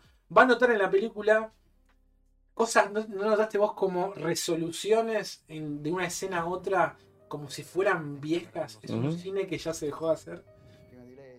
Volviendo un poco a lo que vos decís, Darío Argento quiso hacer lo que él quiso, digamos, dirigir una película como la viene dirigiendo hace 40 años atrás. Y esta película es rarísimo, tiene una fotografía como muy moderna, pero el modo de que se, cómo, cómo va corriendo. ¿Cómo la se resolucionan los, los hechos, en Exactamente, realidad? las escenas, los actos y las secuencias, vamos. Y es raro, es como Sí, es estás, raro. estás viendo una película de los 70 y demás. Inclusive, la película, en diferentes momentos, peca de ingenuo. Es como demasiado ingenua, digamos. A mí me, a mí me, a mí me pasó, o sea, que de vuelta, en cierto punto, si, si lo, si lo vemos de direct, de vuelta de, direct- de nuevos directores, podemos decir, o lo que sea, y no de a lo mejor de un director un poco con más renombre como es él, vos decís, che, esto de este guion, o sea, o sea, guion en el sentido de, de, la resolución de las cosas, ¿no es cierto? O sea, estoy hablando de que en momentos pasa algo y vos decís, uh, bueno, esto va para un lado, y después eso se, se, se, se resuelve de una forma súper hasta un poco absurda y vos decís, esto no está hecho porque no tuvieron tiempo o porque les pareció que estaba bien. O sea, es simplemente la forma de que ese tipo de cine se... re- Bueno, Suspiria. O sea, a mí me pasó con su... Yo, yo digamos, la única que... La única película de Darío Argento que vi, digamos, fue Suspiria. Em, y, y tiene eso, ¿no? O sea, de que, de que a lo mejor te arman como un te arman un, un panorama súper grande que después termina quedando como muy en segundo plano y que la, y que el- la, digamos la trama o lo importante o, o lo que en- entendemos que es importante en la historia es otra cosa, ¿no? Exactamente. Y hay situaciones que, como decíamos, son ingenuas, muy forzadas, Mm, y, y- y parece que, o sea, en determinados momentos parece que es netamente capricho. Y entonces eso quizás choca un poco. Eh, a favor de la película hay que decir que no llega a la hora y media, son 80 minutos.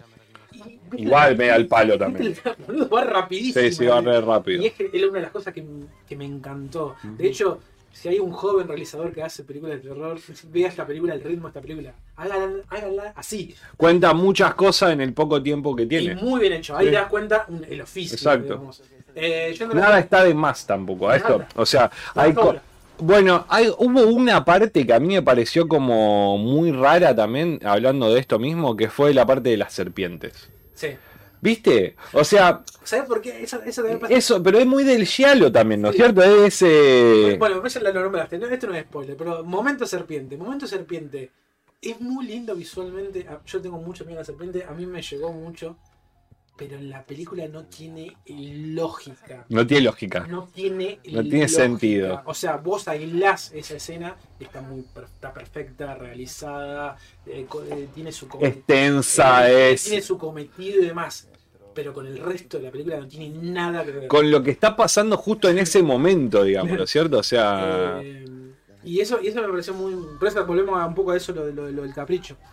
Eh, a favor, la película va al palo. Me parece que es genial eso y, y está, está muy bien. No llega a los 80 minutos la película.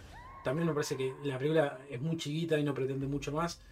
Eh, una hora 25 dura. ¿De qué va la peli? Bueno, tenemos eh, una protagonista, eh, mujer, que es una escort, una prostituta, eh, donde en un momento determinado de, de- de- de su laburo y demás, eh, se ve acosada, ¿no? Por lo que entendemos, un asesino serial, ¿no? Que mata prostitutas y todo nos va a entender que ella es la próxima, digamos, ¿no? Todo lo que sucede en la película, ella es la próxima. En paralelo, se queda ciega. Y entonces, al no poder defenderte de la nada misma, ¿no? Porque, digo, no, hay- no- no- bueno, hay muchas situaciones vulnerables, pero decime, decime si no hay Más vulnerabilidad que ser ciego eh, y que encima te esté siguiendo un asesino, ¿no? Exactamente. Y, y la película funciona. Hay momentos que tienen que ver con la ceguera y cómo uno cómo uno lo tiene que incluir a su vida, digamos, porque uno, se- uno cuando eh, ella tiene un accidente, ¿no? Y el médico le dice puntualmente, dice, es un bajón haberse quedado ciega, pero estás viva, digamos, ¿no? Y uno se- realmente se tiene que, por lo psicológico, se tiene que quedar con eso. Entonces hay toda una cuestión de proceso de cómo ella se vincula con, porque tiene que seguir viviendo, digamos, esto lo de, de conseguir, eh, primero de manejarse en su casa, eh, hay un papel que me parece muy interesante, el de Asia Argento, el de, de Rita, que es una instructora, que le enseña a usar, bueno, este, el, el- el bastón, Enseña a manejarse en, en la, en la casa. vida. eh, y eh, le consigue una perra y demás. Y hay una cosa que ahí sí está buena de guion, porque todos esos elementos después se dramatizan. Eso me pareció genial, porque yo en un momento, cuando ella está toda esta cuestión de la ceguera y tal, digo, che, a eso es una bajada, es una bajada de línea media ahí de. de- de- de- no, no de, no de la ceguera, no claramente, pero sí de cómo la ciudad De la inclusión. de la inclusión y cómo la ciudad no está preparada, ¿no? Creo que todos hemos visto, ¿no? Esto que te estacionan en la, la escena peatonal, digo, entonces en un momento me quedó, me quedé medio ahí, que me estaba buenísimo por lo que voy a decir, justamente de la inclusión, pero todos, todos esos elementos se dramatizan. Y eso me parece que la película ahí funciona mucho. Eh, y con respecto a la trama, lo que no funciona claramente, después te das cuenta que nos queda la duda de si estaba bien o estaba mal, o sirve o no sirve, es el tema asesino serial. Los motivos del asesino serial. No, no tiene. Solamente matar prostitutas. Cuando se ensaya una explicación. Bueno, eso yo lo, eso yo, o sea, sin, o sea, mm, de vuelta, sin llegar a, a, spoilear ni mucho menos, eh, mm, no, no, no, no, no tiene una, no, no, no, no busquen eso, o sea, no busquen una película en el cual explique por qué pasa lo que pasa, o sea, es solamente lo que pasa, ¿no? O sea, y quédense con eso, no importa. Eh, ah, porque a veces siempre queremos entender o querer saber, ¿no? Mm. ¿Por qué esta persona está haciendo eso? No, no, no, no, no. Esta no lo tiene. Y a veces, generalmente, cuando las películas tienen ese significado, generalmente no son, no son, no, están buenas. No, no, porque Eh, podés caer en lo subrayado. Cae en lo normal de siempre. Entonces, como que medio que no suma para nada. Eh, entonces, que esta película no lo haga, eh, no me parece tan mal, pero entiendo de que puede llegar a, a, a- a molestarte. Pero, ¿y, y qué? ¿No? ¿Y qué, qué pasa? Como que termina ahí. Y sí, ¿eh? De hecho, de hecho, hay, hay, un, hay, un, hay, un, hay un momento de la, de la peli donde justamente en este tipo de películas, ¿no? Lo que suponemos de suspenso y terror y demás, de asesinos seriales, que ya lo hemos visto en un montón de películas. La última carta que generalmente se, se utiliza en esas películas es de no saber quién es el asesino serial, sino que en la, en la última parte descubrimos quién es. Acá en un momento llega antes ese. Sí. Y la película sigue funcionando, digo que es muy jugado eso, es muy jugado, pero creo que está, está pensado. Eh, y vos decís, "Apa". bueno, y ahí me dio un indicio de que lo que vos estás diciendo. ¿Importaba? ¿No importa? No, para, o sea, para mí no, para mí, eh, yo ya lo sabía desde casi desde la mitad de la película y dije, ok, Es un acá no, no. Es un MacGuffin de la Sí, sí, sí, sí, sí, sí, ni hablar. Que es un MacGuffin de género. Exactamente, O sea, perdón. O sea, Eh, exactamente. En este tipo de, de películas, el asesino serial es como está siempre. Es como una película de policial. Esto el detective. Se, se, se- o sea, entendemos que el género es giallo, pero es un slasher. Para mí es más el slasher. Para mí es más slasher. Para mí es más el slasher. Y sí not- notamos el- el- el- algunas cositas de Giallo. Lo que yo decía de la fotografía me hubiese encantado, y me hubiese sumado bastante puntos. Si lo tiraba al Giallo me hubiese volado la cabeza. Bueno, tiene una sola, digamos, escena que podemos determinar de Giallo, que es cuando él se lo muestra al personaje como con luz roja, esa, esa cosa de, de la, de las luces eh, y de la, de la saturación de las luces. hay una de esas y hay otra con lo mismo con oscuridad. ¿Qué pasa? No- Sí. No, me acuerdo en qué momento, pero Con el personaje, ella está durmiendo y Sí. se lo Pero imagina en el la peli sí es asesino. más, más Slayer. Sí, sí, sí, sí. Más ochentera en ese caso. Sí. Eh, en- en- cronológicamente de cómo, cómo vemos las películas, ¿no? Como- en lo que se viene haciendo, digo, ¿no? Eh, es más, más ochentera la película. Eh, la- a mí me gustó, tiene una cuestión de, para mí que, que- que eso que es, es muy del cine también, por eso decíamos esto de más allá del análisis que podemos hacer de las actuaciones y demás, es entretenimiento. El cine, claramente chicos, es entretenimiento. Esta película es muy entretenida, a mí me entretuvo Sí, mucho. sí. Tiene una excelente banda sonora. O Sí. sea, todo el tiempo la música va muy acompañada. Y es creo que hasta una de las. Pues yo estaba pensando, digo, si ponele que sacale la música, ¿no? Claramente no te, no te llega de la misma forma de que cuando te llega de la tensión que te genera ese tipo de música por ahí más eh, tipo electrónica y con sintetizadores, ¿no? De, de, de- de- generándote mm, sentimiento de, apresuramiento y de, incomodidad. ¿Cómo se llama esto? Lo de la música que se repite cantando. El, el leitmotiv. Exactamente, hay un leitmotiv ahí que está muy bien utilizado. Que no hay nada más clásico inclusive que, que eso, ¿no? Como está el malo, chicos. Es- Sí, sí, es ahora el momento. Pero funciona, Sí, pero sí, sí. funciona. Eh, la actriz no, no tengo el nombre, la podemos buscar. Podemos buscar Es rápidamente. maravillosa, ella está muy bien, o sea, es, es una, esa, hay una cosa que me parece maravillosa de la película, es que ella eh, tiene, tiene una, tiene una, una esa, Iliana, Pastora, Pastorelli. que hace de Diana. Eh, ella tiene una mezcla de femme fatal y de una chica muy inocente, muy ingenua, no sé si inocente, ingenua. Y, y eso eh, eh, como que hay, no sé cómo decirlo, vamos, sensualidad, no sé, me sale sensualidad, no sé. Como transmite una Sí, sí, sí, sensualidad. sí. eh, Muy bella, muy, bella, sí, linda. sí, sí. Bueno, de vuelta, es una escort, ¿no es cierto? Claro. Y todo, y, y Sí, sí, está sí. siempre muy.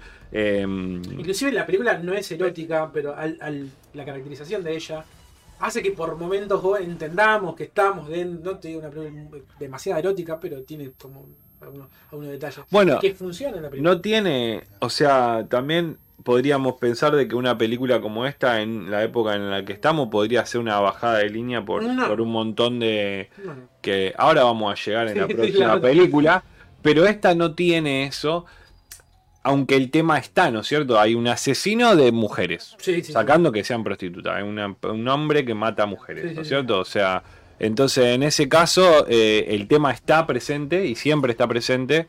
eh, eh, pero como que no hace carne de que la película no es solamente eso, o sea, como que hay todo, hay un chico chino también como en la, la película que también Genial. está bastante bien, La, Chin. la Chin se llama. La química entre eh, el personaje de Diana y, y Chin es genial. Es una película que funciona. Cambia la película ahí, porque en un momento cambia la película. Parece que estamos viendo como otra cosa. Después vuelve al género, ¿no?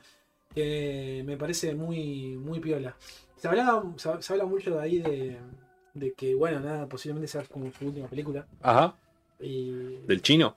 no, de, de Darío, de Darío. Y si es el cierre de su cosa, me parece que está perfecto. Está bien. Está perfecto. Está perfecto. O sea, trabaja su hija, eh, hace argento, que está muy cambiado. Yo no, no la tenía así. Está como muy, está media rubia, está muy diferente. Le hace un personaje de, de Rita que está muy bien. También tiene una cosa de. Me pasa mucho con ese argento de tener mucho, mucho oficio, ¿viste? No. Sí, cómo, cómo se, Bueno, nota, eh, se, se nota que tiene películas encima. Ella tiene, ella en esta, cuando arranca, tiene, es em, eh, dire- em, asistente, me parece, de Puede ser, dirección puede y ser. hasta tiene como un cargo más allá de productora. Es como que hizo, tiene un cargo, digamos que laburando Puede ser, sí, sí. en la, en la peli, Bueno, ella tiene sus propias películas. más allá de Eh, actuando. Ella tiene sus propias películas. También, eh, bueno, tener, tenerlo. primero que ella ama al padre. No sé, no sé si sabe mucho la relación de ellos. No, Se aman, o sea, se aman. se admiran Se admiran, mutuamente. eh, y muchas de las películas que dirige eh, Asia tienen ese mundo ahí medio sórdido. Tiene buenas de Asia. No todas quizás, creo que no se habrá dirigido 5 o 6 películas. Eh, no todas por ahí están buenas, pero las, las primeras son muy piolas. Eh, Bueno, ella fue una de las, eh, también de las precursoras con el tema de Harvey Weinstein, ¿no es cierto? fue la, yo diría que la primera. Que por le- eso la, también puso- por eso la que le, bancamos. que le puso nombre y apellido, que inclusive le ha costado mucho a ella eh, Mm. en su momento. Después- Sí, volver al cine de mainstream, Sí, tal vez. o- No, no sé si volver, pero quiero decir como. Asia como actriz hizo de todo, ¿eh? hizo películas mainstream, películas independientes, películas Ah. rarísimas, películas de todo, digamos. Eh, así que cuando pasó lo de Weinstein, sí, obvio. Fue- primero que ya lo dijo en un discurso, no me acuerdo, no sé si era Venecia o Cannes, creo que era Sí. Venecia. Lo dijo ahí, chicos. ¿eh? Había un momento para explotar la bomba, era ahí. Y ella tuvo la, la valentía y los cojones de hacerlo así. Bueno, Bueno, o Chia Lineri, Dark Glasses. eh, em, se ve, se ve, búsquenla si la quieren ver, porque no está en ninguna plataforma. Tal vez en algún momento esté en alguna plataforma, pero es una peli de vuelta. Si te gusta el, no sé, no sé si decir el terror, pero por ahí este género más de, de- de asesino y de, y de, de cuestión de, suspenso, eh, está, a mí, a mí también me gustó. Creo que me parece que está, es muy de género, eso es Sí, como, o sea, es muy de género. No vayan buscando eh, otra cosa que, que- que- que no sea el ritmo de la película. me encantó. Fue Sí. lo, lo que me. Y es corta, o sea que eso también, o sea, todo, el- como decíamos antes, todo lo que se te cuenta, o, o es muy gore, en algún momento tiene unas cosas de sangre que vos decís para vaca. Eh, hubo, pero hubo un par, bueno, ahí justo estaba una. al principio, La del tráiler, esa me. sí, sí, pará, pará. Eh, y que te lo muestran mucho también, ¿viste? Esa cosa como que conste- te, te lo voy a mostrar mucho tiempo. Eh, esa y la parte última también fue dura. Sí, sí, Dura, sí, dura, sí. dura. Bien gore, gore, gore. Encima, bueno, eso también, justamente, la linkeamos con lo de, lo de Cronenberg. Es de la vieja escuela, Darío. Argento. No hay efectos especiales, es todo. Más artesanal. Más artesanal, Bien artesanal. La sangre, sangre hecha. Y todo ese coso, pegote, Con plástico. Una cosa bien de, de piel, no sé, una cosa muy. Así que bueno. eh, Película realizable, ¿eh? Esta película tranquila, eso me parece maravilloso. Que Darío Argento haya hecho una película que, que tranquilamente, no con la profundidad que la hace Darío Argento, pero la que tranquilamente cualquier estudiante de cine podría haber hecho, digamos, con, lo- con las herramientas. No sé si con lo mismo, Sí. pero con las herramientas. sí, ni hablar. Puntaje. Yo le doy un 7. Un 7. 7, le damos un 7. Bien. Dark Glasses o en italiano Occhiali Neri. Así que ya saben, Darío Argento. Y la otra. Bueno, ya sabemos un poquito de. Nos pueden donar. eh, tenemos cafecitos. Acá abajo están los cafecitos. Que nos pueden donar si quieren para. Compramos mi. Compramos micrófono. eh, pies para. eh, brazos para, para los. para los mix. eh, y toda la plata que nos donen va a ser usada para darle la mejor experiencia que ustedes puedan tener en este stream. Eh, luces, la luz también la compramos con, la- con- con Mm. esa plata. Así que ya saben, tenemos cafecito. Tenemos nuestro canal de, de YouTube donde están, nos están viendo ahora, si nos están viendo por YouTube. eh, estamos saliendo en vivo en twitch.tv eh, barra y vos que mirás eh, todos los martes eh, de 7 a 9 hacemos el programa y los, los domingos y los lunes hacemos las transmisiones de las películas de las cuales después hablamos. ¿Qué más quieren? O sea, no podemos más que eso. Tenemos Spotify donde puede escuchar el programa completo en modo audio.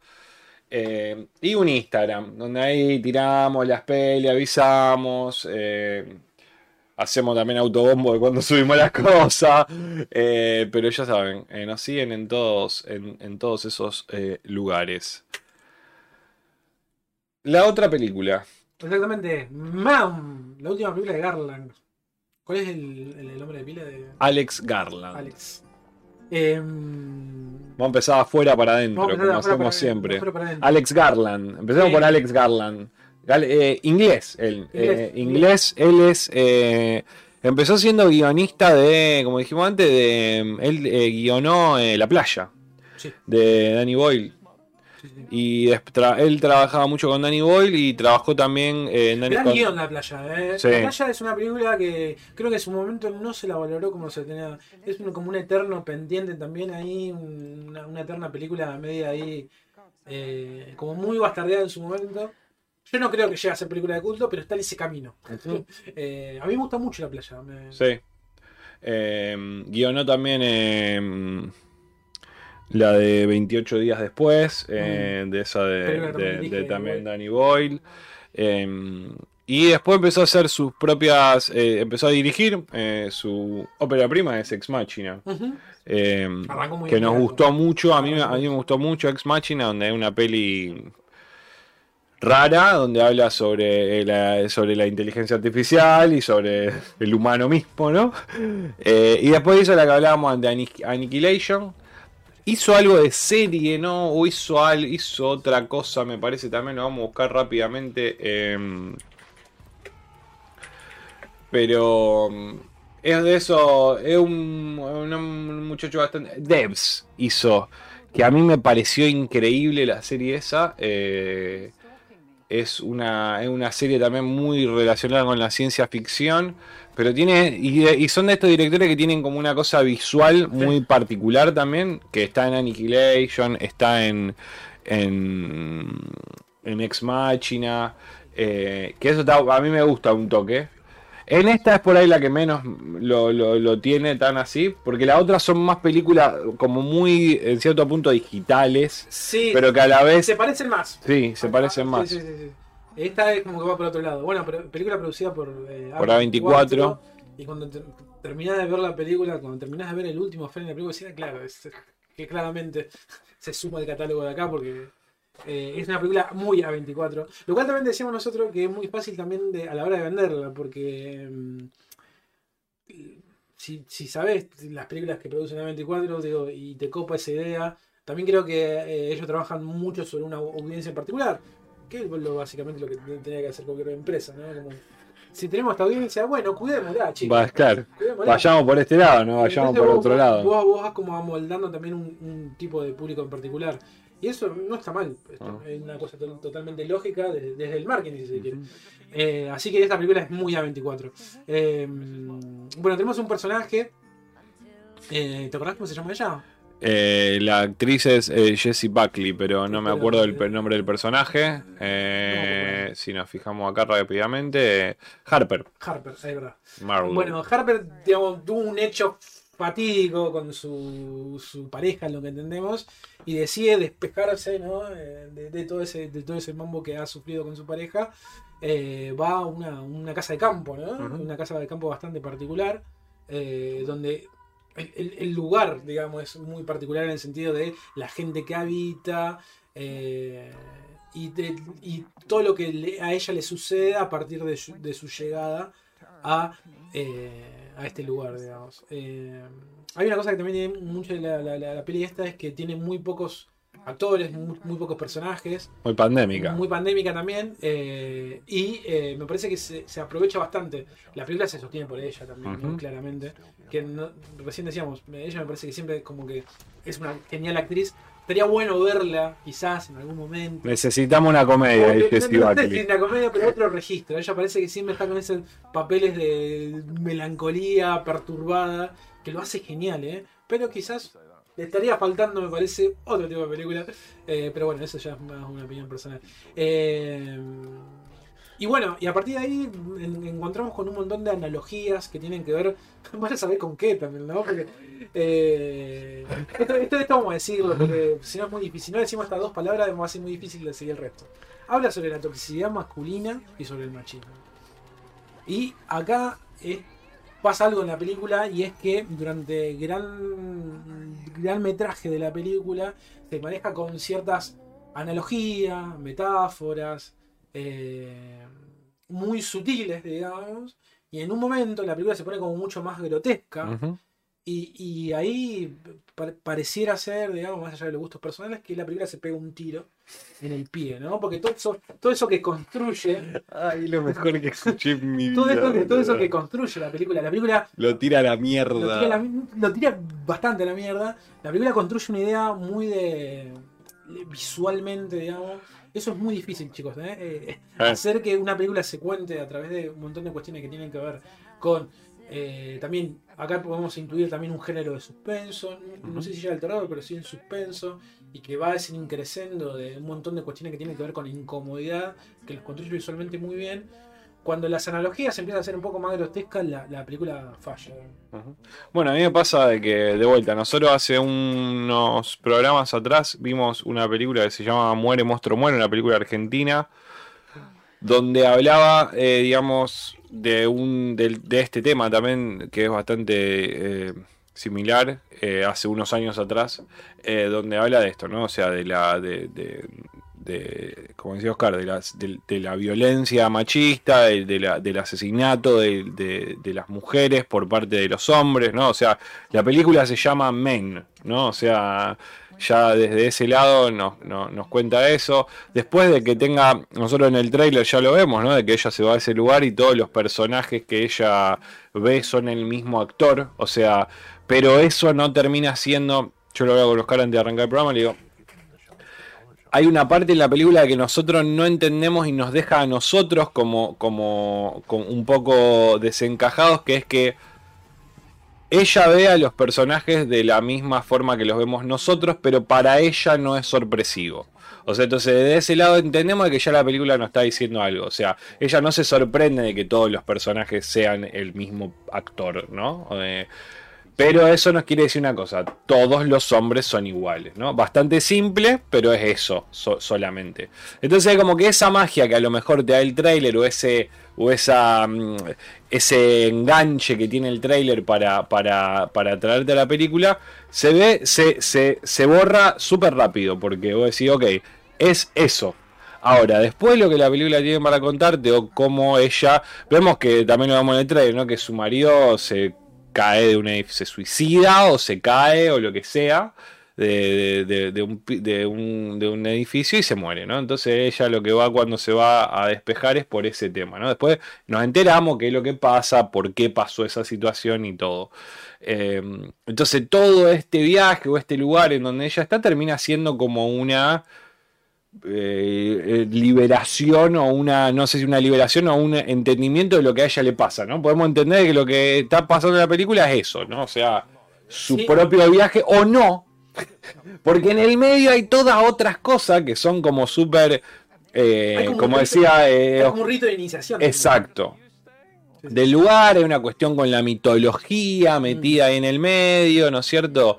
De que también nos mezcla eso que nos habla, que eh, nosotros cuando vimos de vuelta Muere, Monstruo, Muere, que termina siendo una película, digamos, muy similar en ese estilo, pero contada de, otro, de otra forma, ¿no es cierto? Entonces, como mucho más fina. Esta como que termina, como dijo Carles, y termina siendo eh, una película que habla de ese tema, difícil de abordar o todo, pero como que se termina perdiendo solamente en ser grotesca para ser como visualmente dura, ¿no es cierto?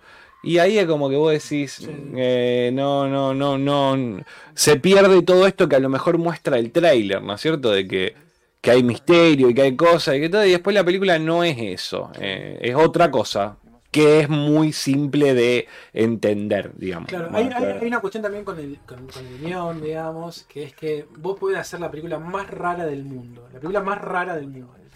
La más, la más rara, imagínate la más rara, ¿no? Pero vos no puedes ocultar cosas. Claro. Eso es hacer trampa. Y eso es un nivel que está mal, digamos. Porque- Bad writing, se llama mal, mal guion. Porque un mago oculta cosas, pero la magia termina siendo magia y funciona. Y sabemos que el mago no está escondiendo algo, pero lo esconde bien, pero te está mostrando diferentes cosas, digamos. Eh, eh, pero en lo que es netamente cinematográfico es, en- y en guion más exclusivamente, eh, ocultar cosas, es raro, porque es- me está dando solamente sensaciones. Sí, es eh, como decía, medio una trampa de guion simplemente para llevarte a un lugar en el cual Sí, sí, sí, sí, sí. Pues te pueden llevar de una sola forma y es mintiéndote. Exacto. O sea, Te- mintiéndote en el te- sentido te están de. llevando la fuerza. No, no, Exacto, sí, no, sí, no, sí, sí, Te están- es como que te están llevando a un lugar a la fuerza. Sí. Y vos decís, bueno, voy a ir a ese lugar, boludo. ¿por qué no? Me está empujando. Toda la película me está empujando para ese lado. Tengo que Sí, ir para sí. ese lado. Y ahí, ahí eh, se nota mucho la peli. Sobre todo, si uno ni siquiera uno la tiene que comparar con otro, con otra película ni nada de eso. Comparándola con el propio universo que plantea la película Sí. en los primeros 40, 50 minutos, digamos. O sea, tiene que ver con eso. Por eso yo decía lo que. Todo lo que construye después lo tira, ¿no? Un castillo de naipes. Pega un tiro en el pie. Eh, y es raro eso cuando pasa en las películas. Sí. Eh, también me da la sensación de que es una película. No era más para un corto, un mediometraje. No era más. Sí, es, es, una película, no es, no es larga, es una el- película que dura una hora cuarenta también, creo, o sea, no es una película, todo va pasando un poco por ahí, se vuelve un poco más... eh, yo creo que todavía igual hay cosas que podemos, que, que podemos llegar a leer en una segunda, tercera Yo me- visualización. dieron muchas ganas de volverla a ver. Sí, Sí, sí, sí. eh, porque hay, hay como pequeños detalles en un montón de cosas que son que están súper bien, ¿no? Hay esa, esa parte cuando ella se pone eh, adelante del coso y tapa el Es otro genial. lado y es todo negro, eh, es muy pen- Yo me quedé interesante. pensando en un momento, digo, pero si el otro lado. Ah, no, claro, que se puso ahí. Claro. Eh, está, está bien. Y, bueno, visualmente, como decimos siempre, por ahí, ya hoy en día visualmente, si, si hay una película que visualmente en- eh, no te atraiga o que esté mal filmada, eh, ya no hay ni hay caso. Esto tiene, o sea, en ese sentido está todo, todo bastante muy bien, diría yo. O sea, a mí me gusta. Me gusta mucho. Eh, ella está súper bien, como dijimos antes, y él también, ¿eh? Sí, Él, él trabaja en Years and Years, eh, ha hecho, hace el primer capítulo de Black Mirror, el que el ministro inglés se tiene que tener relaciones con un sí, sí. Eh, es un actor que un actor inglés que, que, que está haciendo varias cosas y tiene de vuelta y, a- y él por ahí tiene como más un abanico de, de- de personalidades porque interpreta a muchos a muchos personajes distintos o, no ponele en la misma película Eh, y tiene una escena tiene una escena una secuencia final que es como en un momento, estábamos en el chat, que estaba Mika o no sé, alguno de los chicos, decir, bueno, chicos, ya entendimos, ya entendí. Seis. Sí, ¿Seis veces pasa eso? ¡Wow! Es un montón, las contaste. las conté. Bueno, ahí es donde decimos que se vuelve esa rara, una decisión rara. rara. Yo si no nos banearon de Twitch ya, Lo- lo yo creo que... ¿no? Sí, lo borré, lo borré. Pero digo... ¡Wow! Hoy quise poner eh, en el título, quise poner eh, hombres con lentes negros. Y no, Y me dejaba, me decía, me parece que tu título no va en concordancia con... Uh, Y puse hombres con lentes oscuros. Claro. Ah, por lo de negro. Puse claro, claro. Ah, boludo. What? Dije. Twitch. ok. Está bien, entiendo que uno pueda, viste que acá lo, lo pone El- cuando el El nosotros... dueño de Twitch es blanco seguro. Casi, es coso, boludo. El pelado ese de que es dueño de Amazon. eh. ¿Cómo se llama? El- No me acuerdo, pero. eh, bueno, pero sí, sí, qué sé yo. Bueno, Eh, última peli de Alex Garland. Creo que él con. Si bien, Lo bancábamos igual a Alex si Garland. si bien él no tiene una filmografía muy grande, creo que tiene sus adeptos y demás. Creo que. Nada, esta película. Sí, yo lo banco a mí. Y es muy buena Ex Machina. Y. O sea, miren Ex Machina. bueno, Miren. Ex Machina. Y Y después vayan para ver eh, esta. No miren Annihilation. Que no le gustó a Mati, era Mati Video, creo que era Mati Video, creo que era. Así que Dama creo que estaba viéndola eh, ayer también. Si alguno tiene algún comentario de qué le pareció, estamos eh, abiertos a comentarios. Así que bueno, ya saben. eh, la última película. ¿Puntaje? Yo, 6. Sabía que te iba a... Sí, sí, está bien, está bien. El puntaje lo va a poner siempre Oscar. Yo, yo me voy a quedar. No, no, que estoy de acuerdo, estoy de acuerdo, estoy de acuerdo, estoy de acuerdo. Sí, sí, es una peli que no, no, no.